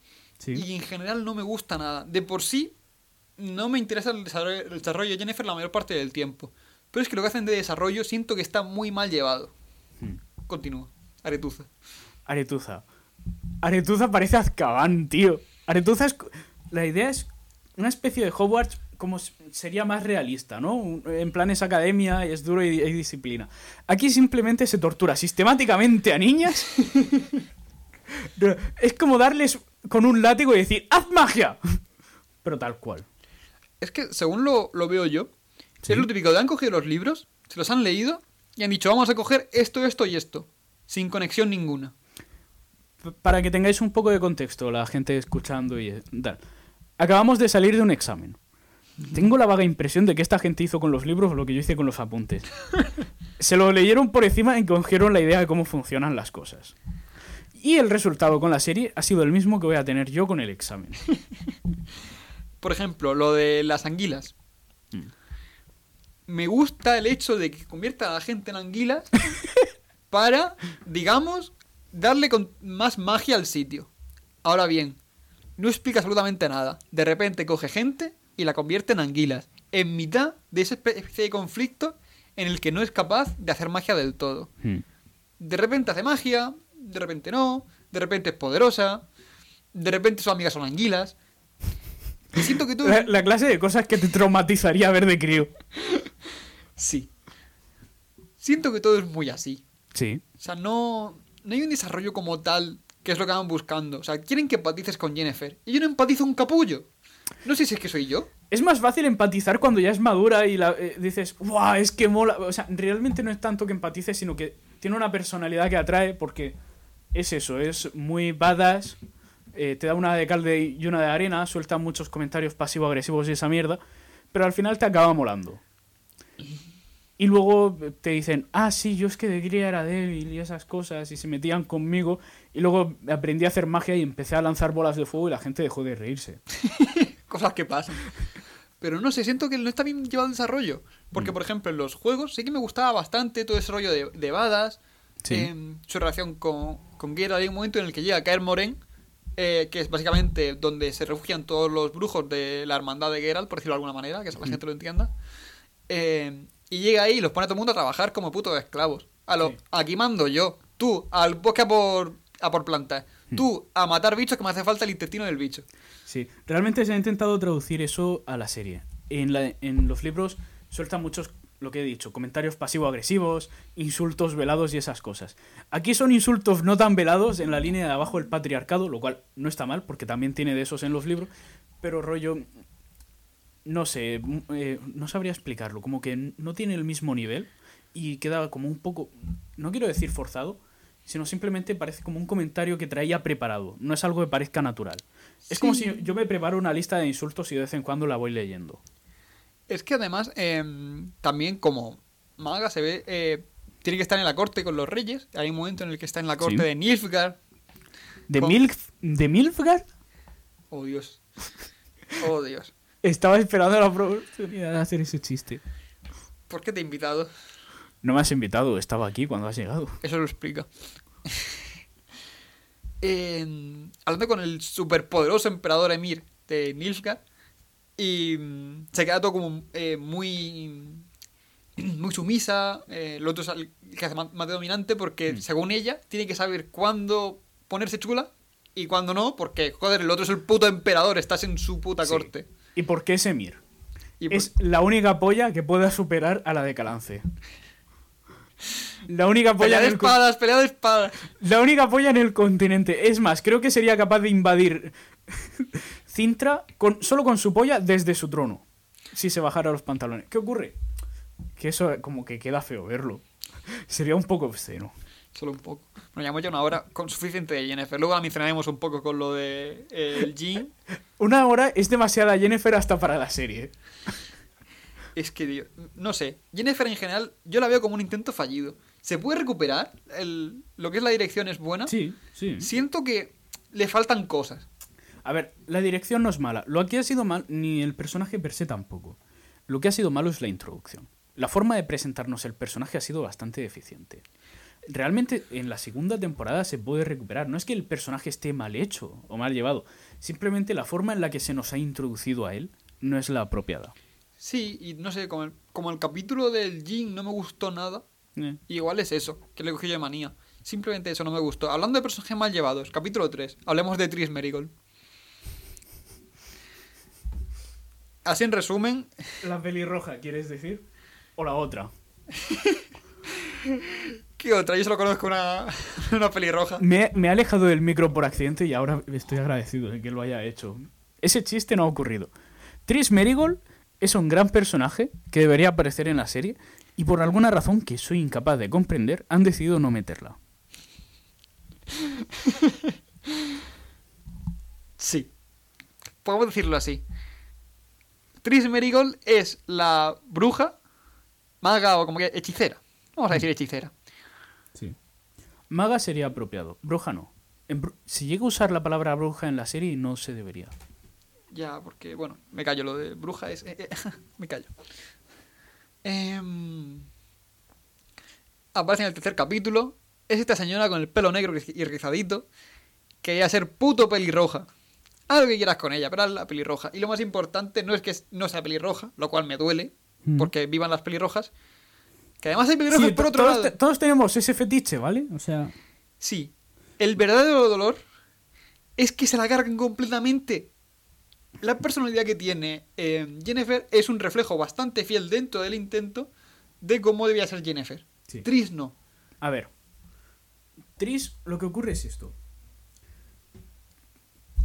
Vamos a hablar de la personalidad de Tris, ¿vale? Tris es una persona eh, empática y caritativa que se preocupa por los demás. Y al mismo tiempo es muy suya, ¿vale? Se han quedado con solo la primera parte para la serie. Simplemente eh, han cogido lo de ser lo de preocuparse por los demás y tal y lo han convertido en una especie de monja mágica. Lo cual no sería malo si fuera otro personaje, pero es que es Tris. En los libros simplemente es Tris te está ayudando, pero como es muy suya, lo va a hacer de esta forma. Y es tal cual. O sea, simplemente eh, en el en la sangre de los elfos, por ejemplo, cuando va a caer Moren y está con Ciri y tal, es, vale, vamos a resolver un poco la vida de Ciri, pero como soy muy mía, lo voy a hacer por mi cuenta y solo se lo voy a comentar a los demás brujos una vez que ya haya ocurrido. O cosas por el estilo. Digamos que tiene una personalidad bastante fuerte, bastante notoria, Sí. que rompen completamente en esta serie. Simplemente es como está ahí. Me recuerda un poco cómo era la de Juego de Tronos. Eh, Missandei, Melisandre. Melisandre. Eh, no, Melisandre es la pelirroja, ¿no? Sí. No, yo digo la otra, la que está de sierva de, de Daenerys. a Misandrei. Missandei. Misandra. eh, Cállate. Esa, No sé pronunciarlo, sé escribirlo y no sé pronunciarlo. esa tía. Está ahí, da fe de que pasan las cosas. Te cae bien con el tiempo, pero está ahí. Sí. Digamos que yo sé lo que han roto. La gente que no le guste simplemente, bueno, me- el personaje ese que no me cae tan bien. Claro, es yo sé lo que han roto. Yo, Yo- sé lo que me falta. Sí. Porque con Calante se puede decir, mira, se podría haber hecho mejor. Sé que podría ser incluso mejor de lo que ya es. Pero el intento está ahí, con Jennifer igual. Tris, Tris no. Claro, Tris es duele. como llegar a casa y que te digan, sí, he borrado ese archivo que tenías en el ordenador de deberes de matemáticas de tercero de la ESO. Pensé que ya no lo necesitabas desde entonces. Ellos no lo saben, pero yo sé lo que me falta. Yo sé lo que acabo de perder. He perdido más en un solo día de lo que serías capaz de imaginar, maldita sea.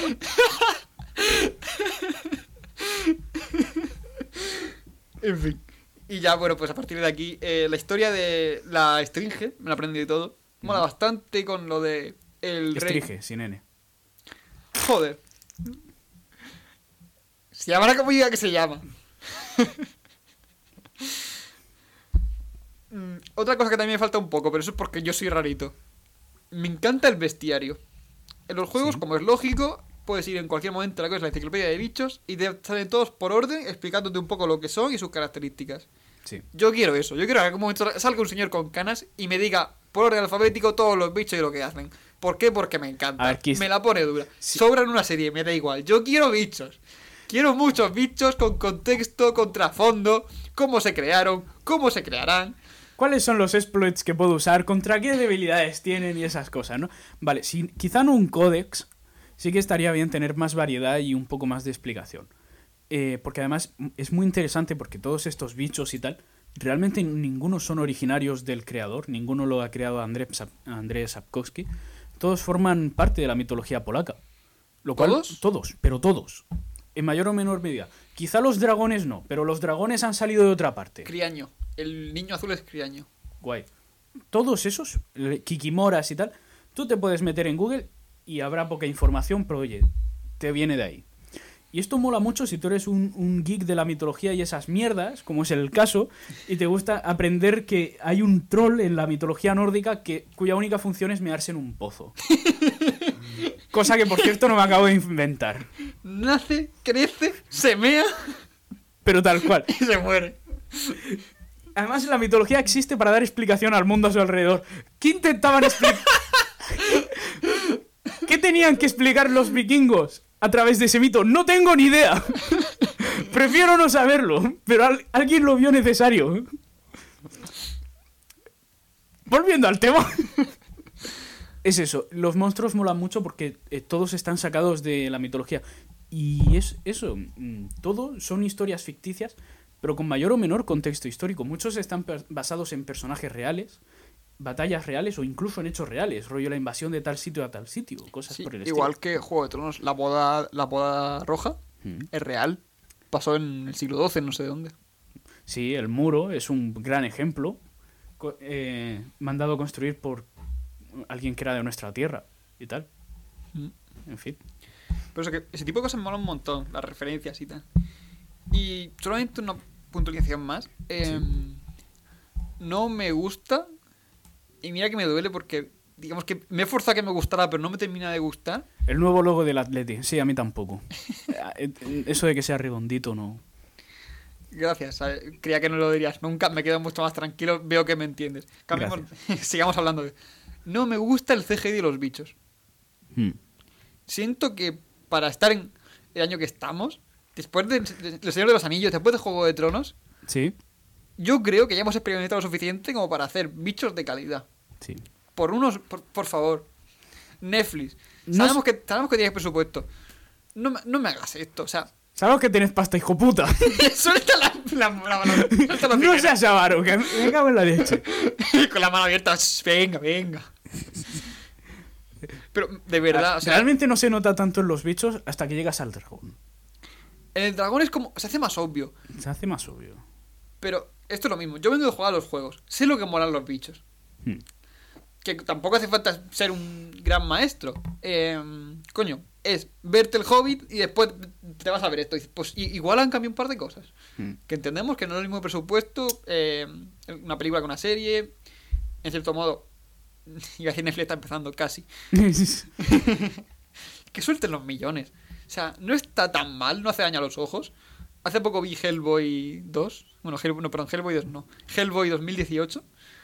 Eh, eso sí hace daño a los ojos. Hace mucho, mucho, mucho daño a los ojos. No creo que sea un problema del CGI. O sea, a- colabora, pero creo que simplemente con un buen CGI también dolería la vista. No, du- duele en otro sitio más, más interno. Pero siento que, no sé, sin estar tan mal, es demasiado mejorable. ¿De qué estábamos hablando antes de todo esto? El culo de Henry Cavill. Ah, un poco posterior a eso. Lo Después, que del, no es el culo de Henry Cavill. después del sombrero de Jasker. Pues ahora tocaba. eh, aquí tengo más historia de Jennifer, más historia de Jennifer, más historia de Ciri. En serio. La historia de Ciri nunca ha pasado, no vamos a mencionarla porque no me interesa absolutamente ¿Puedo nada. mencionar un poco? Por, por lo menos la diferencia con el tratamiento que se le da en los libros. Si, y cómo- si- si da tiempo, te dejo hablar lo del bosque. Lo único que quiero mencionar, lo del Doppler. Vale.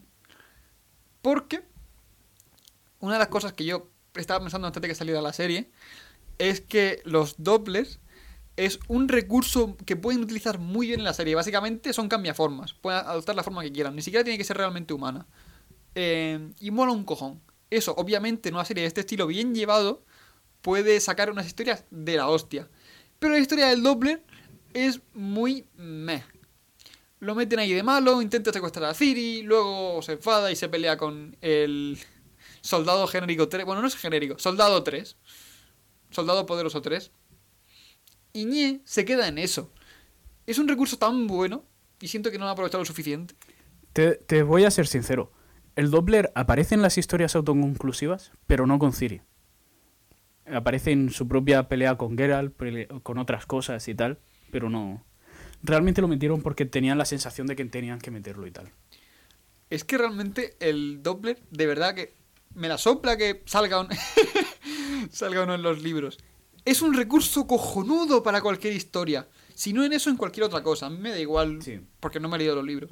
Simplemente quiero que jueguen con los Dopplers. Pueden sacar cosas muy buenas de ahí. De hecho, el Doppler sigue vivo, ¿no? Yo creo que sí. Salió con una cicatriz, si no recuerdo mal. Por favor, que jueguen con él. O sea, de verdad, se pueden hacer grandes cosas con un Doppler. Por favor, por favor, déjame hablar de Ciri. Me salto lo del bosque. Solo quiero darle un, un aspecto general Venga, a rápido. todo, ¿vale? Bien. Ocurre esto. La trama principal, eh, los cinco libros que son de trama principal, giran en torno a la relación de, Geralt y, Ciri. Si vas a adaptar la, la relación, si vas a adaptar la trama, necesitas meter a Ciri. Pero claro, a Ciri se le introduce por primera vez con todo el tema del erizo y eso, pero aparece en los episodios autoconclusivos, en las historias autoconclusivas, aparece en el mundo como parte del mundo y está relacionada con Geralt. De esa forma, tú ya la vas conociendo y vas encariñándote con ella, hasta que luego te dicen que creías que esto no era hijo- importante, hijo de puta. Toma cinco libros sobre Ciri. Son cinco libros sobre Ciri tal cual. Pero claro, eh, está metido bastante rápido y tiene poco desarrollo temporal. Simplemente quisiera decir que todo el... Aquí principalmente toda la trama de Ciri va de ella huyendo de su casa después de la invasión de Nilfgaard a Cintra. Que es justo la única parte que en los libros no se conoce. Todo lo demás lo puedes saber. Aquí simplemente es nadie tiene ni puta idea. Ella estuvo perdida con lo que serían ocho años, vagando por el bosque, sobreviviendo entre caravanas y tal, pero todo muy vago. Nadie sabe qué ha ocurrido exactamente. Y aquí es literalmente lo único que te cuentan. Además me jode mucho el momento en que capturan al Doppler y le dice que lo mate. Eso, me dolió. Me dolió un montón. Porque además es muy fuera de personaje. Eh, lo único, lo único más, ¿vale? Porque ya te, ya te veo odiándome y eso. No, estaba con- consultando las notas para saber lo que tengo que decir Ah, después. vale, bien. Simplemente eh, toda la trama va como al principio Ciri es una niña inocente, atrapada por sus circunstancias, y a las cuales un grupo de psicópatas convierten en una máquina de matar, carente casi casi de sentimientos. Firi mola, Firi mola un huevo. Y eso mola mucho. Aquí simplemente es una niña bastante mayor ya en la serie y tal, a la que no le parece tan malo matar ni cosas. Simplemente ya, ya es un psicópata cuando Pero llega es a que caer es su destino. Su destino es matar al Doppler. Y hemos llegado al punto del destino. Porque Oh. en el capítulo 4, que es el capítulo del erizo, es cuando de verdad se empiezan a poner tontos, pero tontos con la palabra destino. ¿Cómo lo has llamado, perdona? El del erizo. No. Duni. A partir de ahora te referirás a él como tal. Lo has dicho tú varias veces. Duni, me cago en la leche. Además, insisto, acabo de salir de un examen. No me he esforzado lo más mínimo en recordar los nombres, no los estoy mirando en ninguna parte, simplemente los recuerdo. No tengo ni puta idea. No te me pongas tonto que lo llamo Sonic. Cuando Shadow... Como iba diciendo... You wanna know the way? Como iba diciendo, eh, durante toda la serie hablan de- del destino. Pero a partir del capítulo 4, y especialmente en el puto capítulo 4, cada cinco palabras sale la palabra destino. Yo lo que me estabas comentando tú antes. En los libros es igual, no lo justifica. Hay que ser imbécil para hacer algo más en un libro y decir, hostia, pues, ¿y si lo ponemos también en serie? Que la gente sepa lo que es el destino. Ocurre eso, eh, brevemente, igual que te lo he explicado a ti. Lo ponen más o menos en los mismos momentos en los que aparece en, en el libro. ¿Qué ocurre? Que en los libros, además, hay, adem- además de un montón de narración y esas cosas, hay más diálogo, más extenso, entre los momentos en los que se dice la palabra destino. En la serie esos momentos se quitan, para encajar otras cosas, por temas de tiempo, porque no sería natural, lo que sea, cualquier razón. Mucha de esa parte se quita. Por tanto, tienes destino dicho muchas veces y con espacios muy cortos entre uno y otro. Por tanto, estás oyendo bla bla destino, bla bla destino, bla bla bla destino. De verdad que al principio te hace gracia. Luego empieza a ser molesto. Luego te hace más gracia. Luego empieza a ser muy molesto. Sí. Es muy desesperante. Yo ya le gritaba a la tela, lo por favor, cállate, empieza a gruñir, gruñeme como tú sabes, ¿qué es lo que se te da bien? Y deja el puto destino tranquilo cuando empieza a calante el destino.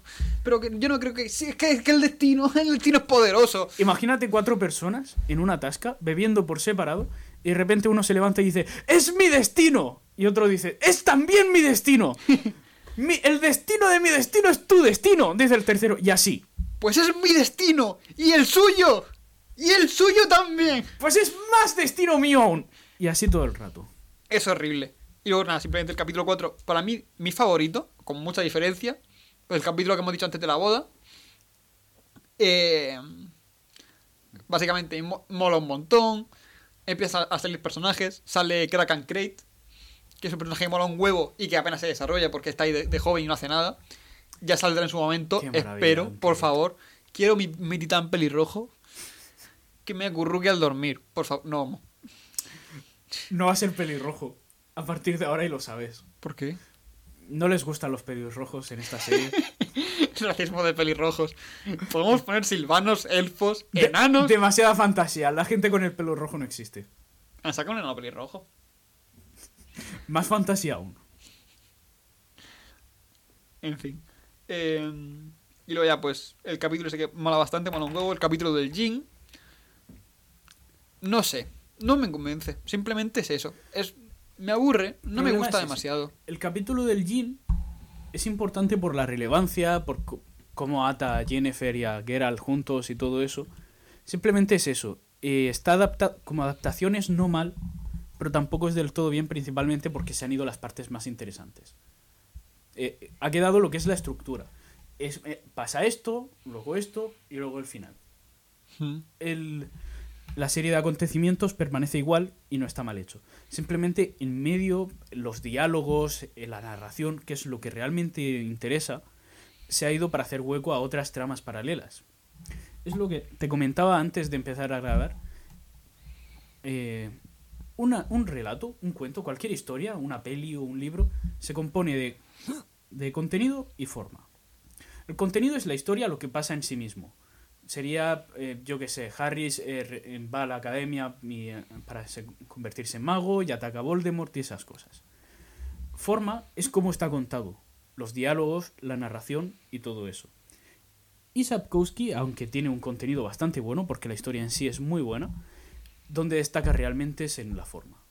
Cuando no está hablando de nada, es cuando más mola el libro. Cuando realmente te está contando algo que realmente no tiene interés ni relevancia para la trama, es cuando más, mo- más mola ver a los personajes hablando entre sí, porque es cuando aprendes de ellos. Sí. Y aquí se ha ido. Por razones que podrían ser necesarias, pero En general es eso. No empatizo con Jennifer. En el capítulo, Geralt simplemente es como, oh, Jennifer, y voy a por ella. Y no sé, capturar un Jin porque tiene insomnio. Ay, Cosas así. Cuando Jennifer intenta atrapar al Jin, lo veo como muy absurdo. A ver, eso más o menos ocurre, pero en fin. A ver, forma- insisto, tú lo estás juzgando como adaptación. Tú sabes lo que pasa, cómo pasa y por qué pasa. Sí. Yo juzgo única y exclusivamente lo que veo. Y lo que veo no me gusta. ¿Podemos, ¿Podemos hablar ya de Jennifer y su búsqueda por la fertilidad perdida? o Sí, adelante. ¿Adelante? Yo no pensaba hablar de Jennifer más, pero adelante. Solo un poquito. Solo la puntita. Venga, tonto, sabes que me gusta. No sabéis la gracia que me ha hecho ese chiste infantil. No sabéis lo orgulloso que estoy de mí mismo ahora. Vale, esto ocurre así. Como ya he dicho, Jennifer la conoces cuando es madura y, y busca sus cosas y tal. Cuando la conoces, Jennifer quiere ser madre, o por lo- no, ni siquiera quiere ser madre, quiere la posibilidad de ser madre. es que es absurdo. O sea, quiere recuperar la fertilidad. es lo que me has contado antes. Em, Jennifer, como se cuenta todo de seguido, se le ve eh, que de repente es guapa, es tiene los, los ojos violeta, bueno, eso lo tiene de, de to- de en todo momento. Sí. Pero de repente es guapa y al segundo siguiente se le ve en que se supone que han pasado 40 años, pero es como ahora quiero ser madre. Cuando justo acaba de dar su útero para poder ser guapa. se pierde ese sentido de progresión. Porque, claro, al perder ese tramo temporal, tú lo sientes como un chasquido de... Vale, ahora nenes. Ahora quiero nenes. Sí, pero no acabas de dar tu útero para poder cambiar. No, no, Claro. ahora quiero niños. Además, en la serie lo ponen como que solamente quiere hacerlo porque no puede hacerlo. Es tremendamente absurdo. Claro. En, la- en los libros es algo, se lo explican tal que, vale, el proceso de transformación tiene sus costes y por tanto te has quedado infértil. De la misma forma en la que si trabajases en una central nuclear podrías quedarte infértil. Simplemente no es que hayas dejado los testículos en la puerta, sino que ha ocurrido por el proceso. ¿No? Hasta ahí todo bien. Y Jennifer es una persona que aunque se ve joven, tiene mucha vida, o sea, ha vivido mucho, ya es bastante antigua y al cabo del tiempo ha ido notando que le faltaba, hasta el punto de que ha llegado a buscarlo. En la serie simplemente da el útero, porque además se ve específicamente cómo le extraen el útero. No tiene sentido, es que no tiene sentido. ¿Dónde vas a, como los Monty Python, dónde vas a guardar el bebé? ¿En un baúl? No hay matriz, eso es literalmente un callejón sin salida. No da a nada. Eh, El esperma podría nadar de vuelta. Se queda y se hace una piscina. ¿Seguro que hemos girado donde era? Sí, sí, el mapa ponía a la izquierda. Se veía que tenía que haber girado a la izquierda en Albuquerque. ¡Ay, se la pillé! Bien. Me siento poderoso. Eh, Pero tal cual. Es que no, no- no tiene sentido. Claro, en, en, lo- en los libros tiene sentido porque a lo mejor con... Esto es así porque magia, pero a lo mejor porque magia se puede revertir. Todavía tiene el útero dentro. coño, se crea un útero suyo. Claro, no, aquí es... No, no. Coño, es que se crea uno. Por, porque magia es porque magia. No te preocupes. No sé, a las malas podría robar un crío, pero es que es... no. No, tiene que ser suyo. Luego ya, pues, el capítulo del dragón. Que sale... eh, ¿El enano cómo era? Jarpen Zigrin, No lo conozco. Yo quería Zoltan. una maravilla. No sale lo suficiente. Es, Zoltan en los videojuegos cumple la función de ser Jarpen. Básicamente. Básicamente. Es como Kraken Crate. Digamos que quiero más y mejor. Sí. es uno de tantos personajes. eh, lo que conozco de The Witcher es que tienen una absurda cantidad de secundarios que hacen que la historia avance y que sea la hostia. Como Tyrion en, en Juego de Tronos. Sí. Tyrion llega un momento, Hasta, en, el que es, hasta ciertas temporadas, pero llega un momento en el que es importante. Pero en la primera temporada, la mayor parte del tiempo, está ahí. Hmm. Lo hace divertido, lo hace más entretenido. claro. Tiene su función, hace sus cosas, pero es más que nada una necesidad de la forma. Sí, Y. mm, es eso. Hay muchos personajes secundarios, sobre todo en los relatos, pero en todas partes, que simplemente aparecen un poco, dan sabor a la historia, no, no cumplen una función o hacen que avance la trama, pero de forma muy indirecta o cosas por el estilo. Pero tú te quedas con ellos y molan mucho. Hay personajes que tienen cuatro frases en los relatos cortos. Y yo aún recuerdo sus nombres. Para que te hagas a la idea. Es así, simplemente quiero, necesito mucho más personajes memorables. Quiero Menos- a Vesemir. Menos Tan- contenido y más forma. Sí. De hecho, no. Quiero más contenido y más forma. Y menos Jennifer. y más Vesemir. Por favor, dadme a Vesemir. Más formas de Jennifer. Vesemir es el maestro de Geralt. Hmm. Y nada, eh, pues eso. El capítulo de- del dragón, que me hace gracia, porque para los enanos Hmm. utilizan enanos de verdad.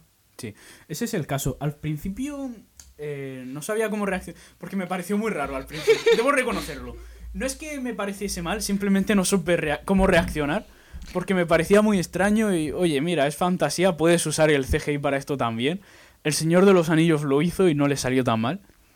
Pero debo reconocer, o sea, se ve raro porque además eh, hay diferentes grados de enanismo, por lo visto, así que no son eh, enanos como muy unitarios. Hay algunos que se ven bastante más altos que otros y cosas por el estilo. Pero eso también es normal. Sí, claro, es normal, pero quiero decir, no hay tanta variación con, lo- con los humanos y se ve un poco... con lo que serían No tiene que ser, coño, solamente es enano si es de 1,50 a 1,55. A partir de ella se considera una cosa extraña. No, yo qué sé. ¡Aberración! El tema de que faltan barbas entre esos enanos, eso sí que duele. Sí. No hay suficientes Es- barbas. Más barbas. Más barbas o cosas por el estilo. Pero debo reconocer que el actor de Yarpen lo hace bastante bien. El, sí, el único. Mm. Pero el resto, reconozco que me duele un poco lo de. Que meternos ahí. Es que siento que. mm, eh, me saca de, de contexto. Sí.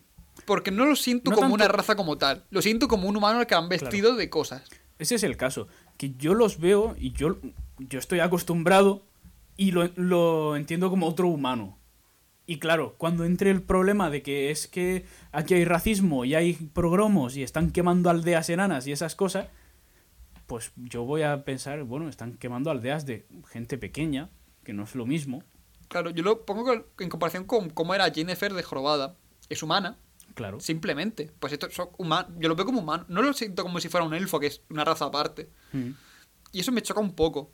Pero sí que lo intenta compensar la serie, como poniéndolo como los enanos tienen su propia manera de funcionar, Sí. son más alegres, tal. Y luego lo del dragón. Tú lo conoces, sabes cómo funciona, tú te has leído la historia bien. A mí me sobró mucho. A ver, debo decir, Te lo- tú- sí. qui- quiero. ¿quieres? quiero. En el mundo de The Witcher existen los dracónidos. Son como dragones en pequeñito, menos poderosos y por supuesto no inteligentes.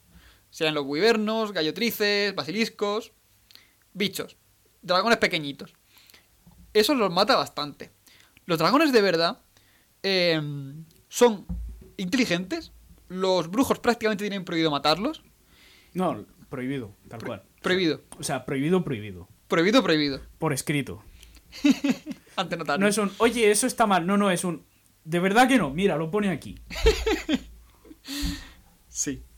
Em, y son muy, pero muy, muy poco frecuentes. Luego te lo cuentan que entre los dragones eran los dragones rojos y los dragones verdes, que son aún menos escasos. Los rojos, ¿no? Mm. De entre los dragones, los. Si, si hay 10 dragones en el mundo, vamos a decir que 8 son verdes. Luego, los rojos, que son como. eh, eh, es un dragón albino. Es. ¡Buah! Impresionante. He visto un dragón rojo. Y luego cuenta la leyenda que existe un dragón dorado. Los dragones dorados, que son el dragón supremo, el dios dragón.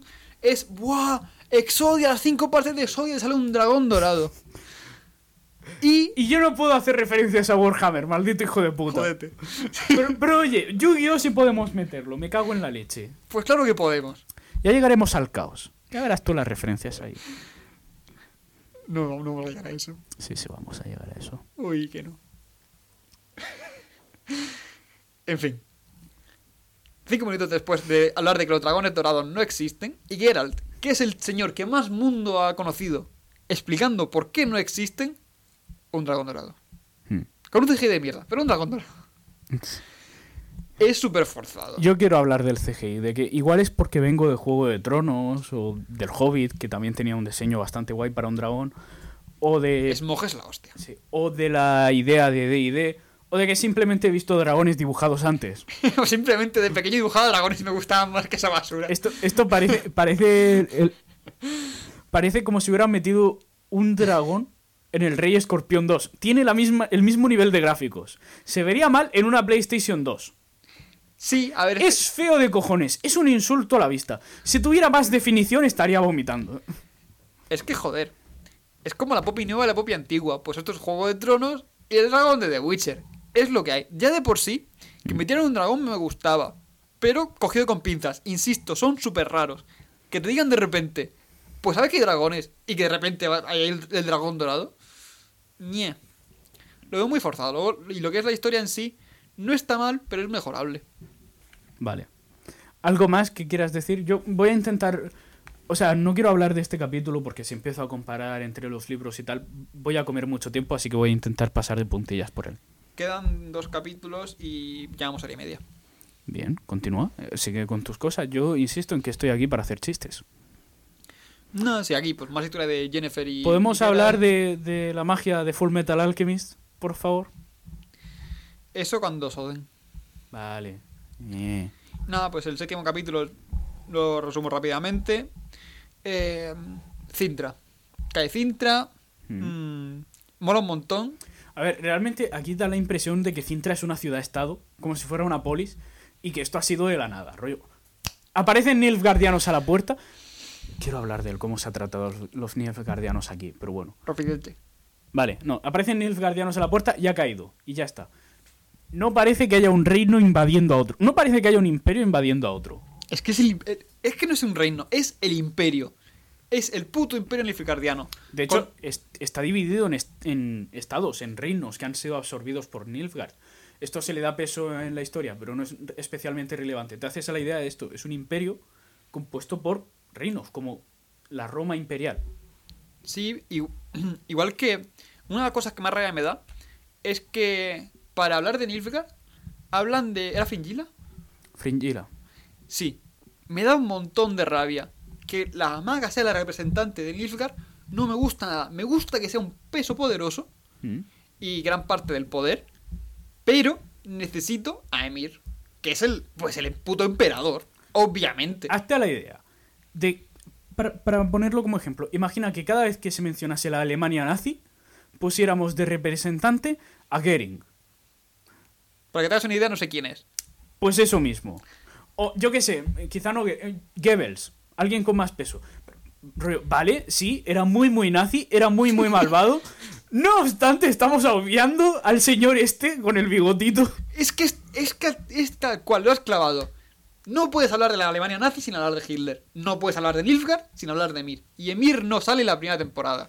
Que saldrá, saldrá. Sí. Pero quiero verlo porque mientras tanto es un imperio que ha aparecido de repente sin ningún tipo de cabeza visible, excepto la única persona que no está realmente vinculada al imperio. Ni que mola, pero coño, tiene que tener un papel un poquito más secundario Ni por siquiera, necesidad. ni siquiera te hablan de él. Solo se le menciona como la llama blanca.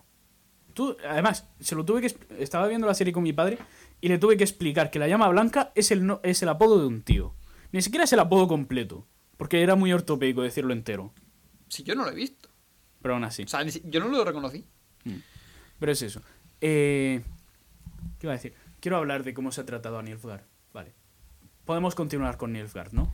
Si quieres decir lo de los soldados, no da mucho tiempo. Solo, solo un poco lo de la armadura. Solo un poco. Solo un poquito, ¿vale? Oh, Dios, no. Vale. Los libros y tan- también los videojuegos, por extensión, están muy basados a nivel de armaduras y de armas y todo eso en la realidad medieval. Esto significa que todas las armaduras y armas, tal como están descritas, cumplen una función real, militar, estratégica, conforme sería en la Edad Media que hemos vivido en el mundo real.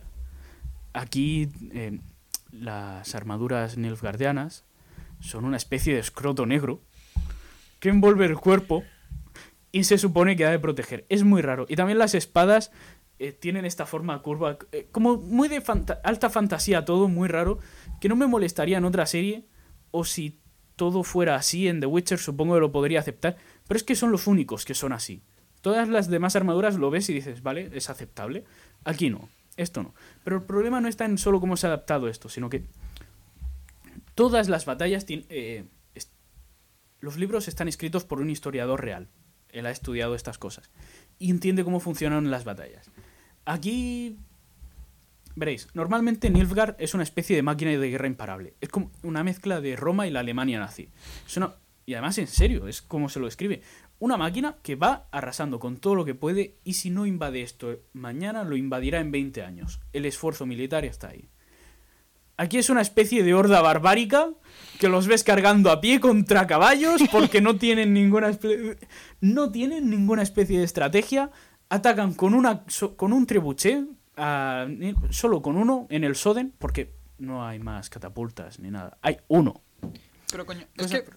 Y además, un momento, te los presentan como muy, muy nazis, muy maniqueísta. Todo. Vale que son malos en los libros, pero todo el mundo es malo, en cierto modo. Aquí son una especie de horda barbárica, violadores e hijos de puta asesinos, adoradores de Satán que han venido a practicar la magia negra. Porque además se dice lo de la magia negra y me jodió mucho. Gente que ha venido a levantar a nuestros muertos de las tumbas y a follárselos, para luego invadirnos a todos y comerse nuestras mujeres y violar a nuestros perros. Pero sí, es tal cual. A, ver, Cuesta mucho tomárselo en serio. a mí me mola mucho cuando en los juegos se va viendo cómo eh, Nilfgaard invade, que es lo que también pasará en los libros. Nilfgaard no ha invadido, Nilfgaard está invadiendo. Y luego, Tienes ese El- sentido como de avance constante. Y además, es eso. Tienen una tropa mucho mayor, son muchos más, mejores tácticas, mejor armamento y esas cosas. Es un- una sensación de desesperación de o, o tenemos mucha suerte o esta gente nos pasa por encima sin mirar. yo recuerdo sobre todo en las Skellige, eh, que son, para que la gente se haga una idea, es como, son islas llenas de vikingos. Sí. Se han juntado todos con un rey que los más va, los va mm, manejando, se agrupan por clanes, y el, el rey, digamos que es la mayor potestad entre todos los clanes. Pues eh, estas islas, que se dedican literalmente a saquear a todo lo que se mueva, estaban acojonados porque mm, Gilfgar estaba preparando barcos para invadirlas. ¿Y cómo, cómo ves eso? Ves a Kraken Crate, que es un- una puta mole, eh, que es uno de los líderes de, de clan, que está mamadísimo. Acojonado, entre comillas. Sí. Todo lo acojonado que puede estar un vikingo. Porque viene el puto imperio, es la hostia. sí. Es una agresividad cautelosa. El miedo de un vikingo. Sí, a ver. Es morde el hacha, pero con, con resignación. Imagínate eso, un vikingo. La gente para la que a morir es bueno. Pero sí, es eso, es. Es eso, una máquina de guerra imparable. Y aquí son. Bueno, tenemos 20 tíos que cargan sin miedo. Oye, Bob, ve a morir por ahí. Robert, no, eh, no me acuerdo. ¿Eh? Nada, gilipolleces. Si no hago una referencia bien, no la hago. Vale, vale. Eh, Continúa Pues tus eso. cosas. nada, simplemente. Lo único, en el capítulo 7, que es cuando invaden Cintra otra vez, eh, se ve como Geralt estaba en las. en la cárcel, que había ido, digamos, a salvar a Ciri. Eh, y mola un montón, que es cuando directamente cruzan las historias y Geralt vuelve a aparecer, que estaba un poco como perdido. Y es eso, ya se toda la, la cronología se junta, todo pasa a la vez. Y eh, digamos que mola mucho, porque en cierto modo arregla eh, cómo lo han ido cagando con la, la manera de contar las, historias a la vez cuando la cronología es distinta. Sí. Ahora tengo que volver a hablar de Calance. Y de cómo se lleva esto, la diferencia entre la serie y los libros. En la serie es muy estúpido porque Calance dice, sí, sí, vale, vale, venga. va". Y manda asesinos a matarlo. Rollo, no te vas a llevar a mi niña.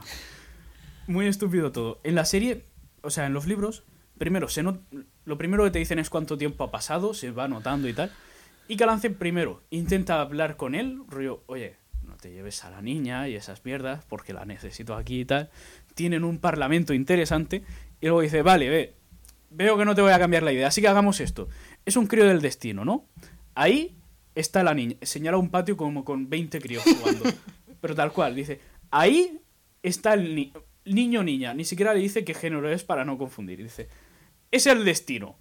Ve y coge uno al azar y te lo llevas. tal, tal cual. Tal cual, dice, El que quieras para ti, y si no es el mío, para ti.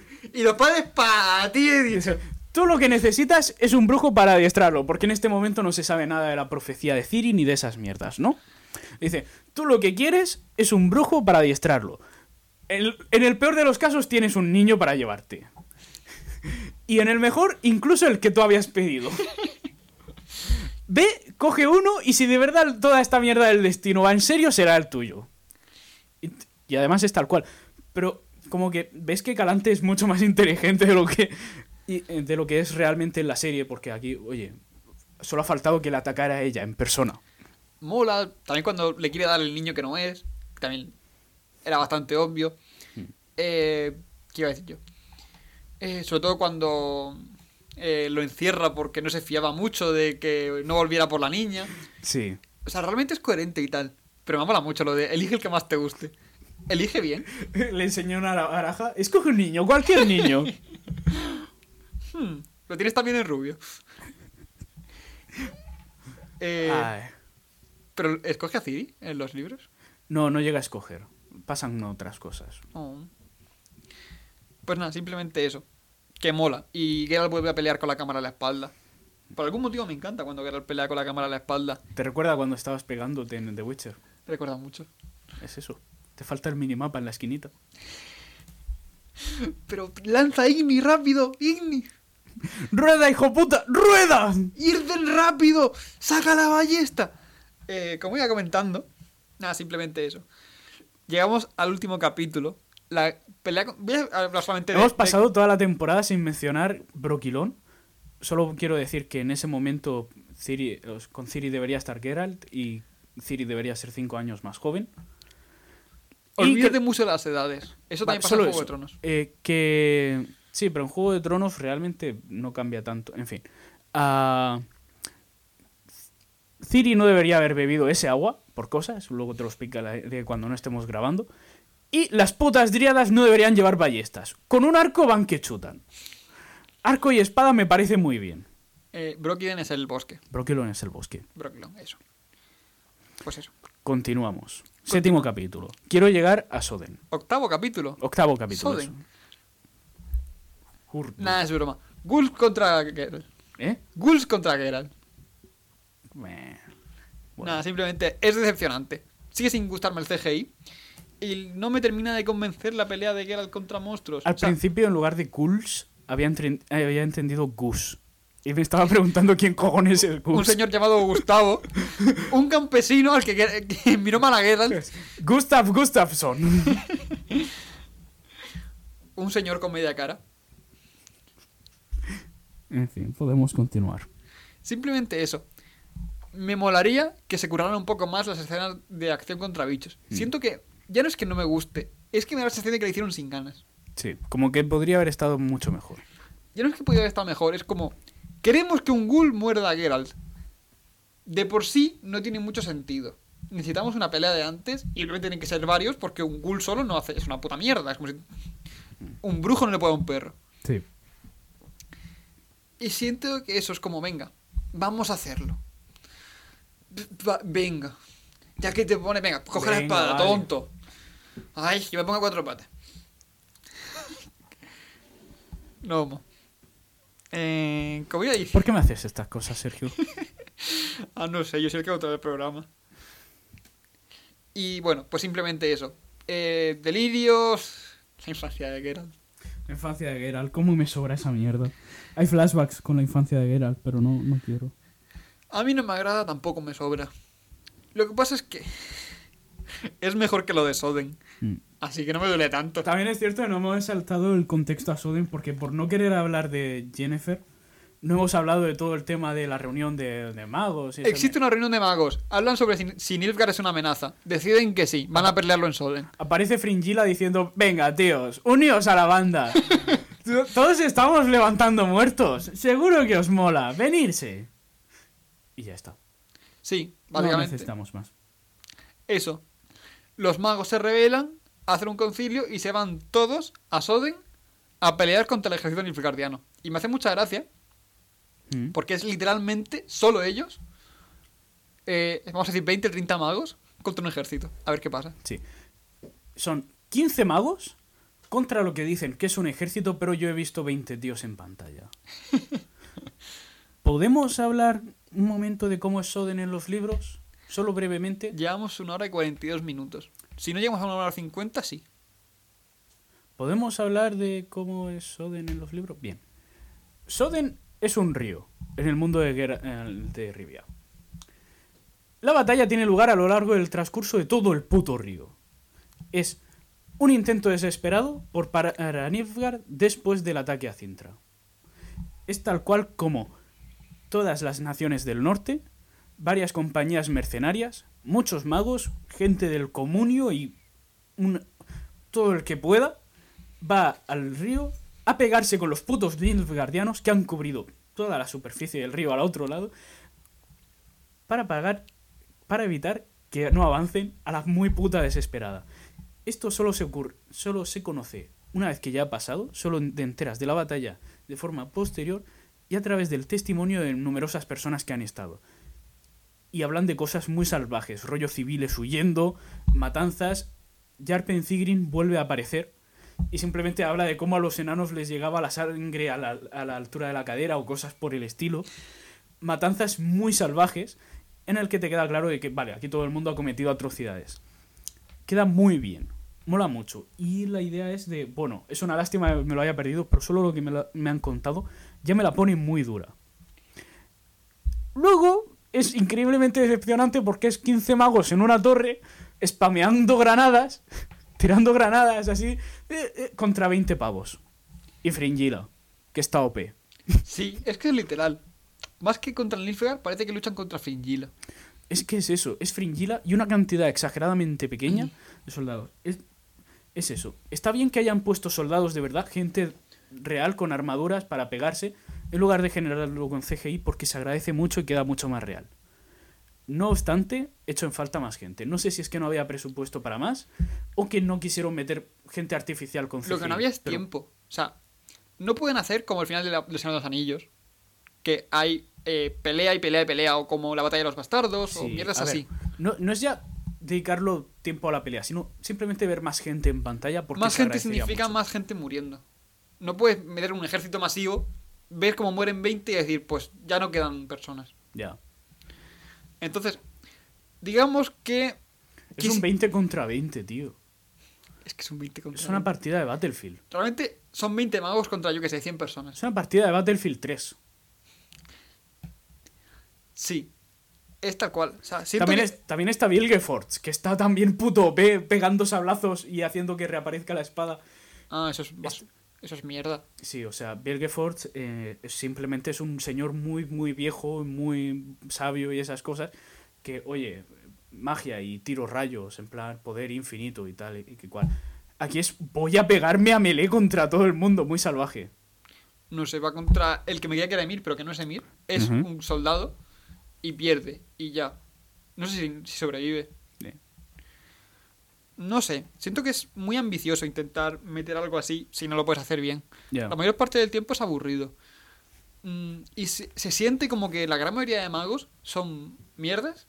¿Mm? Como que no se aprovechan bien sus poderes la mayor parte del tiempo.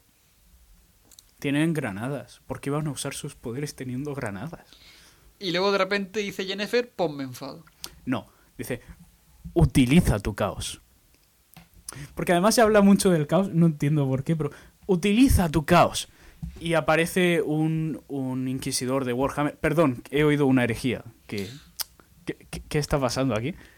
Yo, yo soy un buen chico, un lealista al emperador. Y cuando veo una herejía, no puedo, no puedo quedar. No pude ver eso bien. No me gusta el caos. Lo, des- lo desprecio mucho. Zench es mierda. Perdón, dejo las referencias a Warhammer y puedo hablar en serio, ¿vale? Adelante. Vale. Eh, hay muchas cosas. eh, le- intentan como darle una explicación medianamente seria a cómo funciona la magia, cosa que no me pareció especialmente necesario. Pero si lo vas a hacer, hazlo bien y no se hace bien en ningún momento. Porque hablan de caos y balance, cosa que no tiene sentido aquí porque no está llevado bien. Y te hablan de cosas como un inter- una especie de intercambio equivalente. La magia funciona demasiado parecido a Full Metal Alchemist. Es en serio, rollo, das y recibes. ¿Quieres hacer esto? Vale, te cuesta esto. En Full Metal Alchemist funciona bien porque se dedican a eso. Aquí se lo saltan por la torera cuando les da la gana. A veces está, a veces no está. ¿Quieres Jennifer no pierde nada. el útero? Es eso. ¿Quieres cambiar de aspecto? Pierdes el útero. Bueno, vale, puede tener sentido. ¿Quieres cu- cubrir un campo entero de llamas? Vale, eso es gratis. Es lo que estaba diciendo. Eso está por parte de la casa. Y no tiene sentido, porque si simplemente no lo metes, a mí no me molesta tanto que Jennifer cubra un campo entero de llamas, porque puede hacerlo. Se ha visto hasta en los videojuegos, en las cinemáticas promocionales y tal. Sí, pero eso lo hace Tris. Oh, Tris es la que ataca con fuego. Ahora no la- ahora le han puesto plantas. Sí, Pero- de hecho es la hostia. Porque en una de las batallas finales de The Witcher 3, Tris lanza putos meteoritos de fuego y sale uno diciendo, vale, recuerda que no me meta con ella. Que Jennifer también está rotísima, mete unas, unas barreras de la hostia y también hace, hace Sí, pero quiero mierdas decir- rotísimas. Pero, ¿tú sabes lo que me duele? Que me hayan quitado a Tris Hmm. con lo que mola. Con lo que mola tanto. Claro, pero es, es tal que así. Ves gente lanzar bolas de fuego y necesitas un ser humano entero que cueste eso. Pero luego ves a Vilgefortz que hace que reaparezca la espada y no veo que le esté costando nada. Obviamente es distinto. O yo qué sé, o cuando... Se puede comparar más con Jennifer, que cubre un puto campo entero con fuego. Cuando Jennifer cubre un campo entero con fuego, no veo que le haya costado nada. No me importaría que no se tuvi- desmayó. oh, no estoy cansado. Oh, Dios mío, tengo un poco de sueño. Sí está.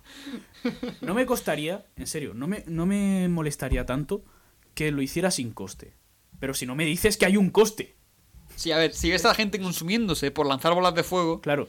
Si simplemente dices, vale, lo ha hecho porque puede, porque tiene ese poder, es algo muy difícil, pero lo ha conseguido. Si me dices, no, eso requiere el equivalente a 20 seres humanos. Vale, es una piedra filosofal ahora. Sí. Requiere el equivalente a 20 seres humanos, pero esta vez lo has podido hacer gratis. No, no me mola eso. Me gusta la consistencia. Si le vas a poner reglas a la magia, por lo menos que seas consistente. Y si no, no se las pongas. No me molesta tanto. Creo que la gente entiende que magia porque magia. Eso le pasa con la magia, que es bastante porque magia. Efectivamente, la gente está aquí para ver fuego a Henry Cavill porque está bueno y un poco de tetas de vez en cuando, pero bueno, si, si quieres saltar este tema aparte, se acepta. No sé, siento que en cierto modo es un desperdicio. Tenía la oportunidad de hacer una batalla bien, con un Nilfgaard bien, con unos magos bien. Los magos la mayor parte del tiempo no me interesan en sí mismos. Sí, porque ninguno está lo bastante desarrollado ni tiene lo bastante el bastante peso como para ello. Sí, intentan crear una especie de conexión con Tris, porque realmente debería ser más importante de lo que es. Sí, Jennifer de, de- con, de con hecho la- son amigas. Se sabe que se conocen y tal, pero no, no ves como esa... Realmente ni siquiera parecen amigas en su diálogo. No es, un Cuando- no es un desarrollo de los personajes. No tienes ningún tipo de empatía con ellos porque la serie no llega al punto en el que puedas tenerla. Claro. Y a esto me refiero con la maestra de. No quiero hablar tan rápido. La maestra de Jennifer. Que siempre van buscándola, a ver qué pasa con ella, que no se muera, Sí. vamos a cuidarla, ne- necesitamos su poder. Ella era la, la- la gran señora del el señor, del tío este, de- joder, de Hogwarts. Aretuza. Gracias. Y nada, se queda todo en nada. Siento que en cierto modo es un desperdicio. Es eso. Recuerdo que al final se acaba siendo, un, acaba siendo un capítulo bastante aburrido. Es eso, la mayoría de los magos que están ahí pegándose no conozco sus nombres y tampoco me importa si me lo dijesen. Eh, está Jennifer, porque supongo que me tiene que importar después de todo esto, y de forma tangencial Tris, pero porque sé quién es de otra cosa. Es la segunda vez que aparece Tris, y la vez anterior no era tan relevante. Ya ni siquiera hizo nada realmente. No, no. Estaba ahí. No, ya está. Dio fe. Dio fe mientras que él hacía sus cosas. Ha pasado esto. Sí, efectivamente, ha pasado. Yo estaba ahí. Pero bueno, Cumple la función de apuntador. Está muy bien cuando Jaskier no está cerca. porque Jaskier no está lo suficientemente cerca. Bueno, ya vamos a ir concluyendo. Eh, No. Suficiente por hoy. Yo me estaba divirtiendo. Quiero hablar más de armaduras. Hablemos de escudos. Vamos a hablar de las distintas escuelas de brujos. No hemos realmente no hemos hablado lo suficiente de Ciri. Hemos pasado muy, de- muy por lo alto de ¿Te has ella. dado cuenta tú también? Sí, en fin. Debería ser más niña. Es que es eso, en el momento. Olvídate de En el tercer libro alcanza. No importa nada. Vale, vale. Ya está. Es casi, casi legal. Me quedo con eso. Para la segunda temporada será legal. No hay nada que me impida. Bueno, tú ya sabes lo que iba a decir. Por desgracia, sí. En fin. En fin, Seguidnos en Twitter. Por favor. por favor, lo necesitamos Y desesperadamente. podéis veros en Spotify, en YouTube o en iBooks. En caso de que haya alguien que conozcáis que creáis que mínimamente le podría interesar esta clase de contenido, por favor recomendadle el podcast. Y si hay alguien que os caiga mal, por favor recomendadle el podcast. Arroba esto es canon. Recordadlo. Seguidnos. Dadnos amor. Y por favor, a las ocho personas que quedan. Es vuestro destino. Sabéis que queréis. No podéis escapar a ello. Haremos- Dadle RT, dadle a follow. Haremos ya el champán. Quiero decir, Sí. eh, aún, aún no has cortado, ¿verdad? Mierda. Habéis nacido para eso.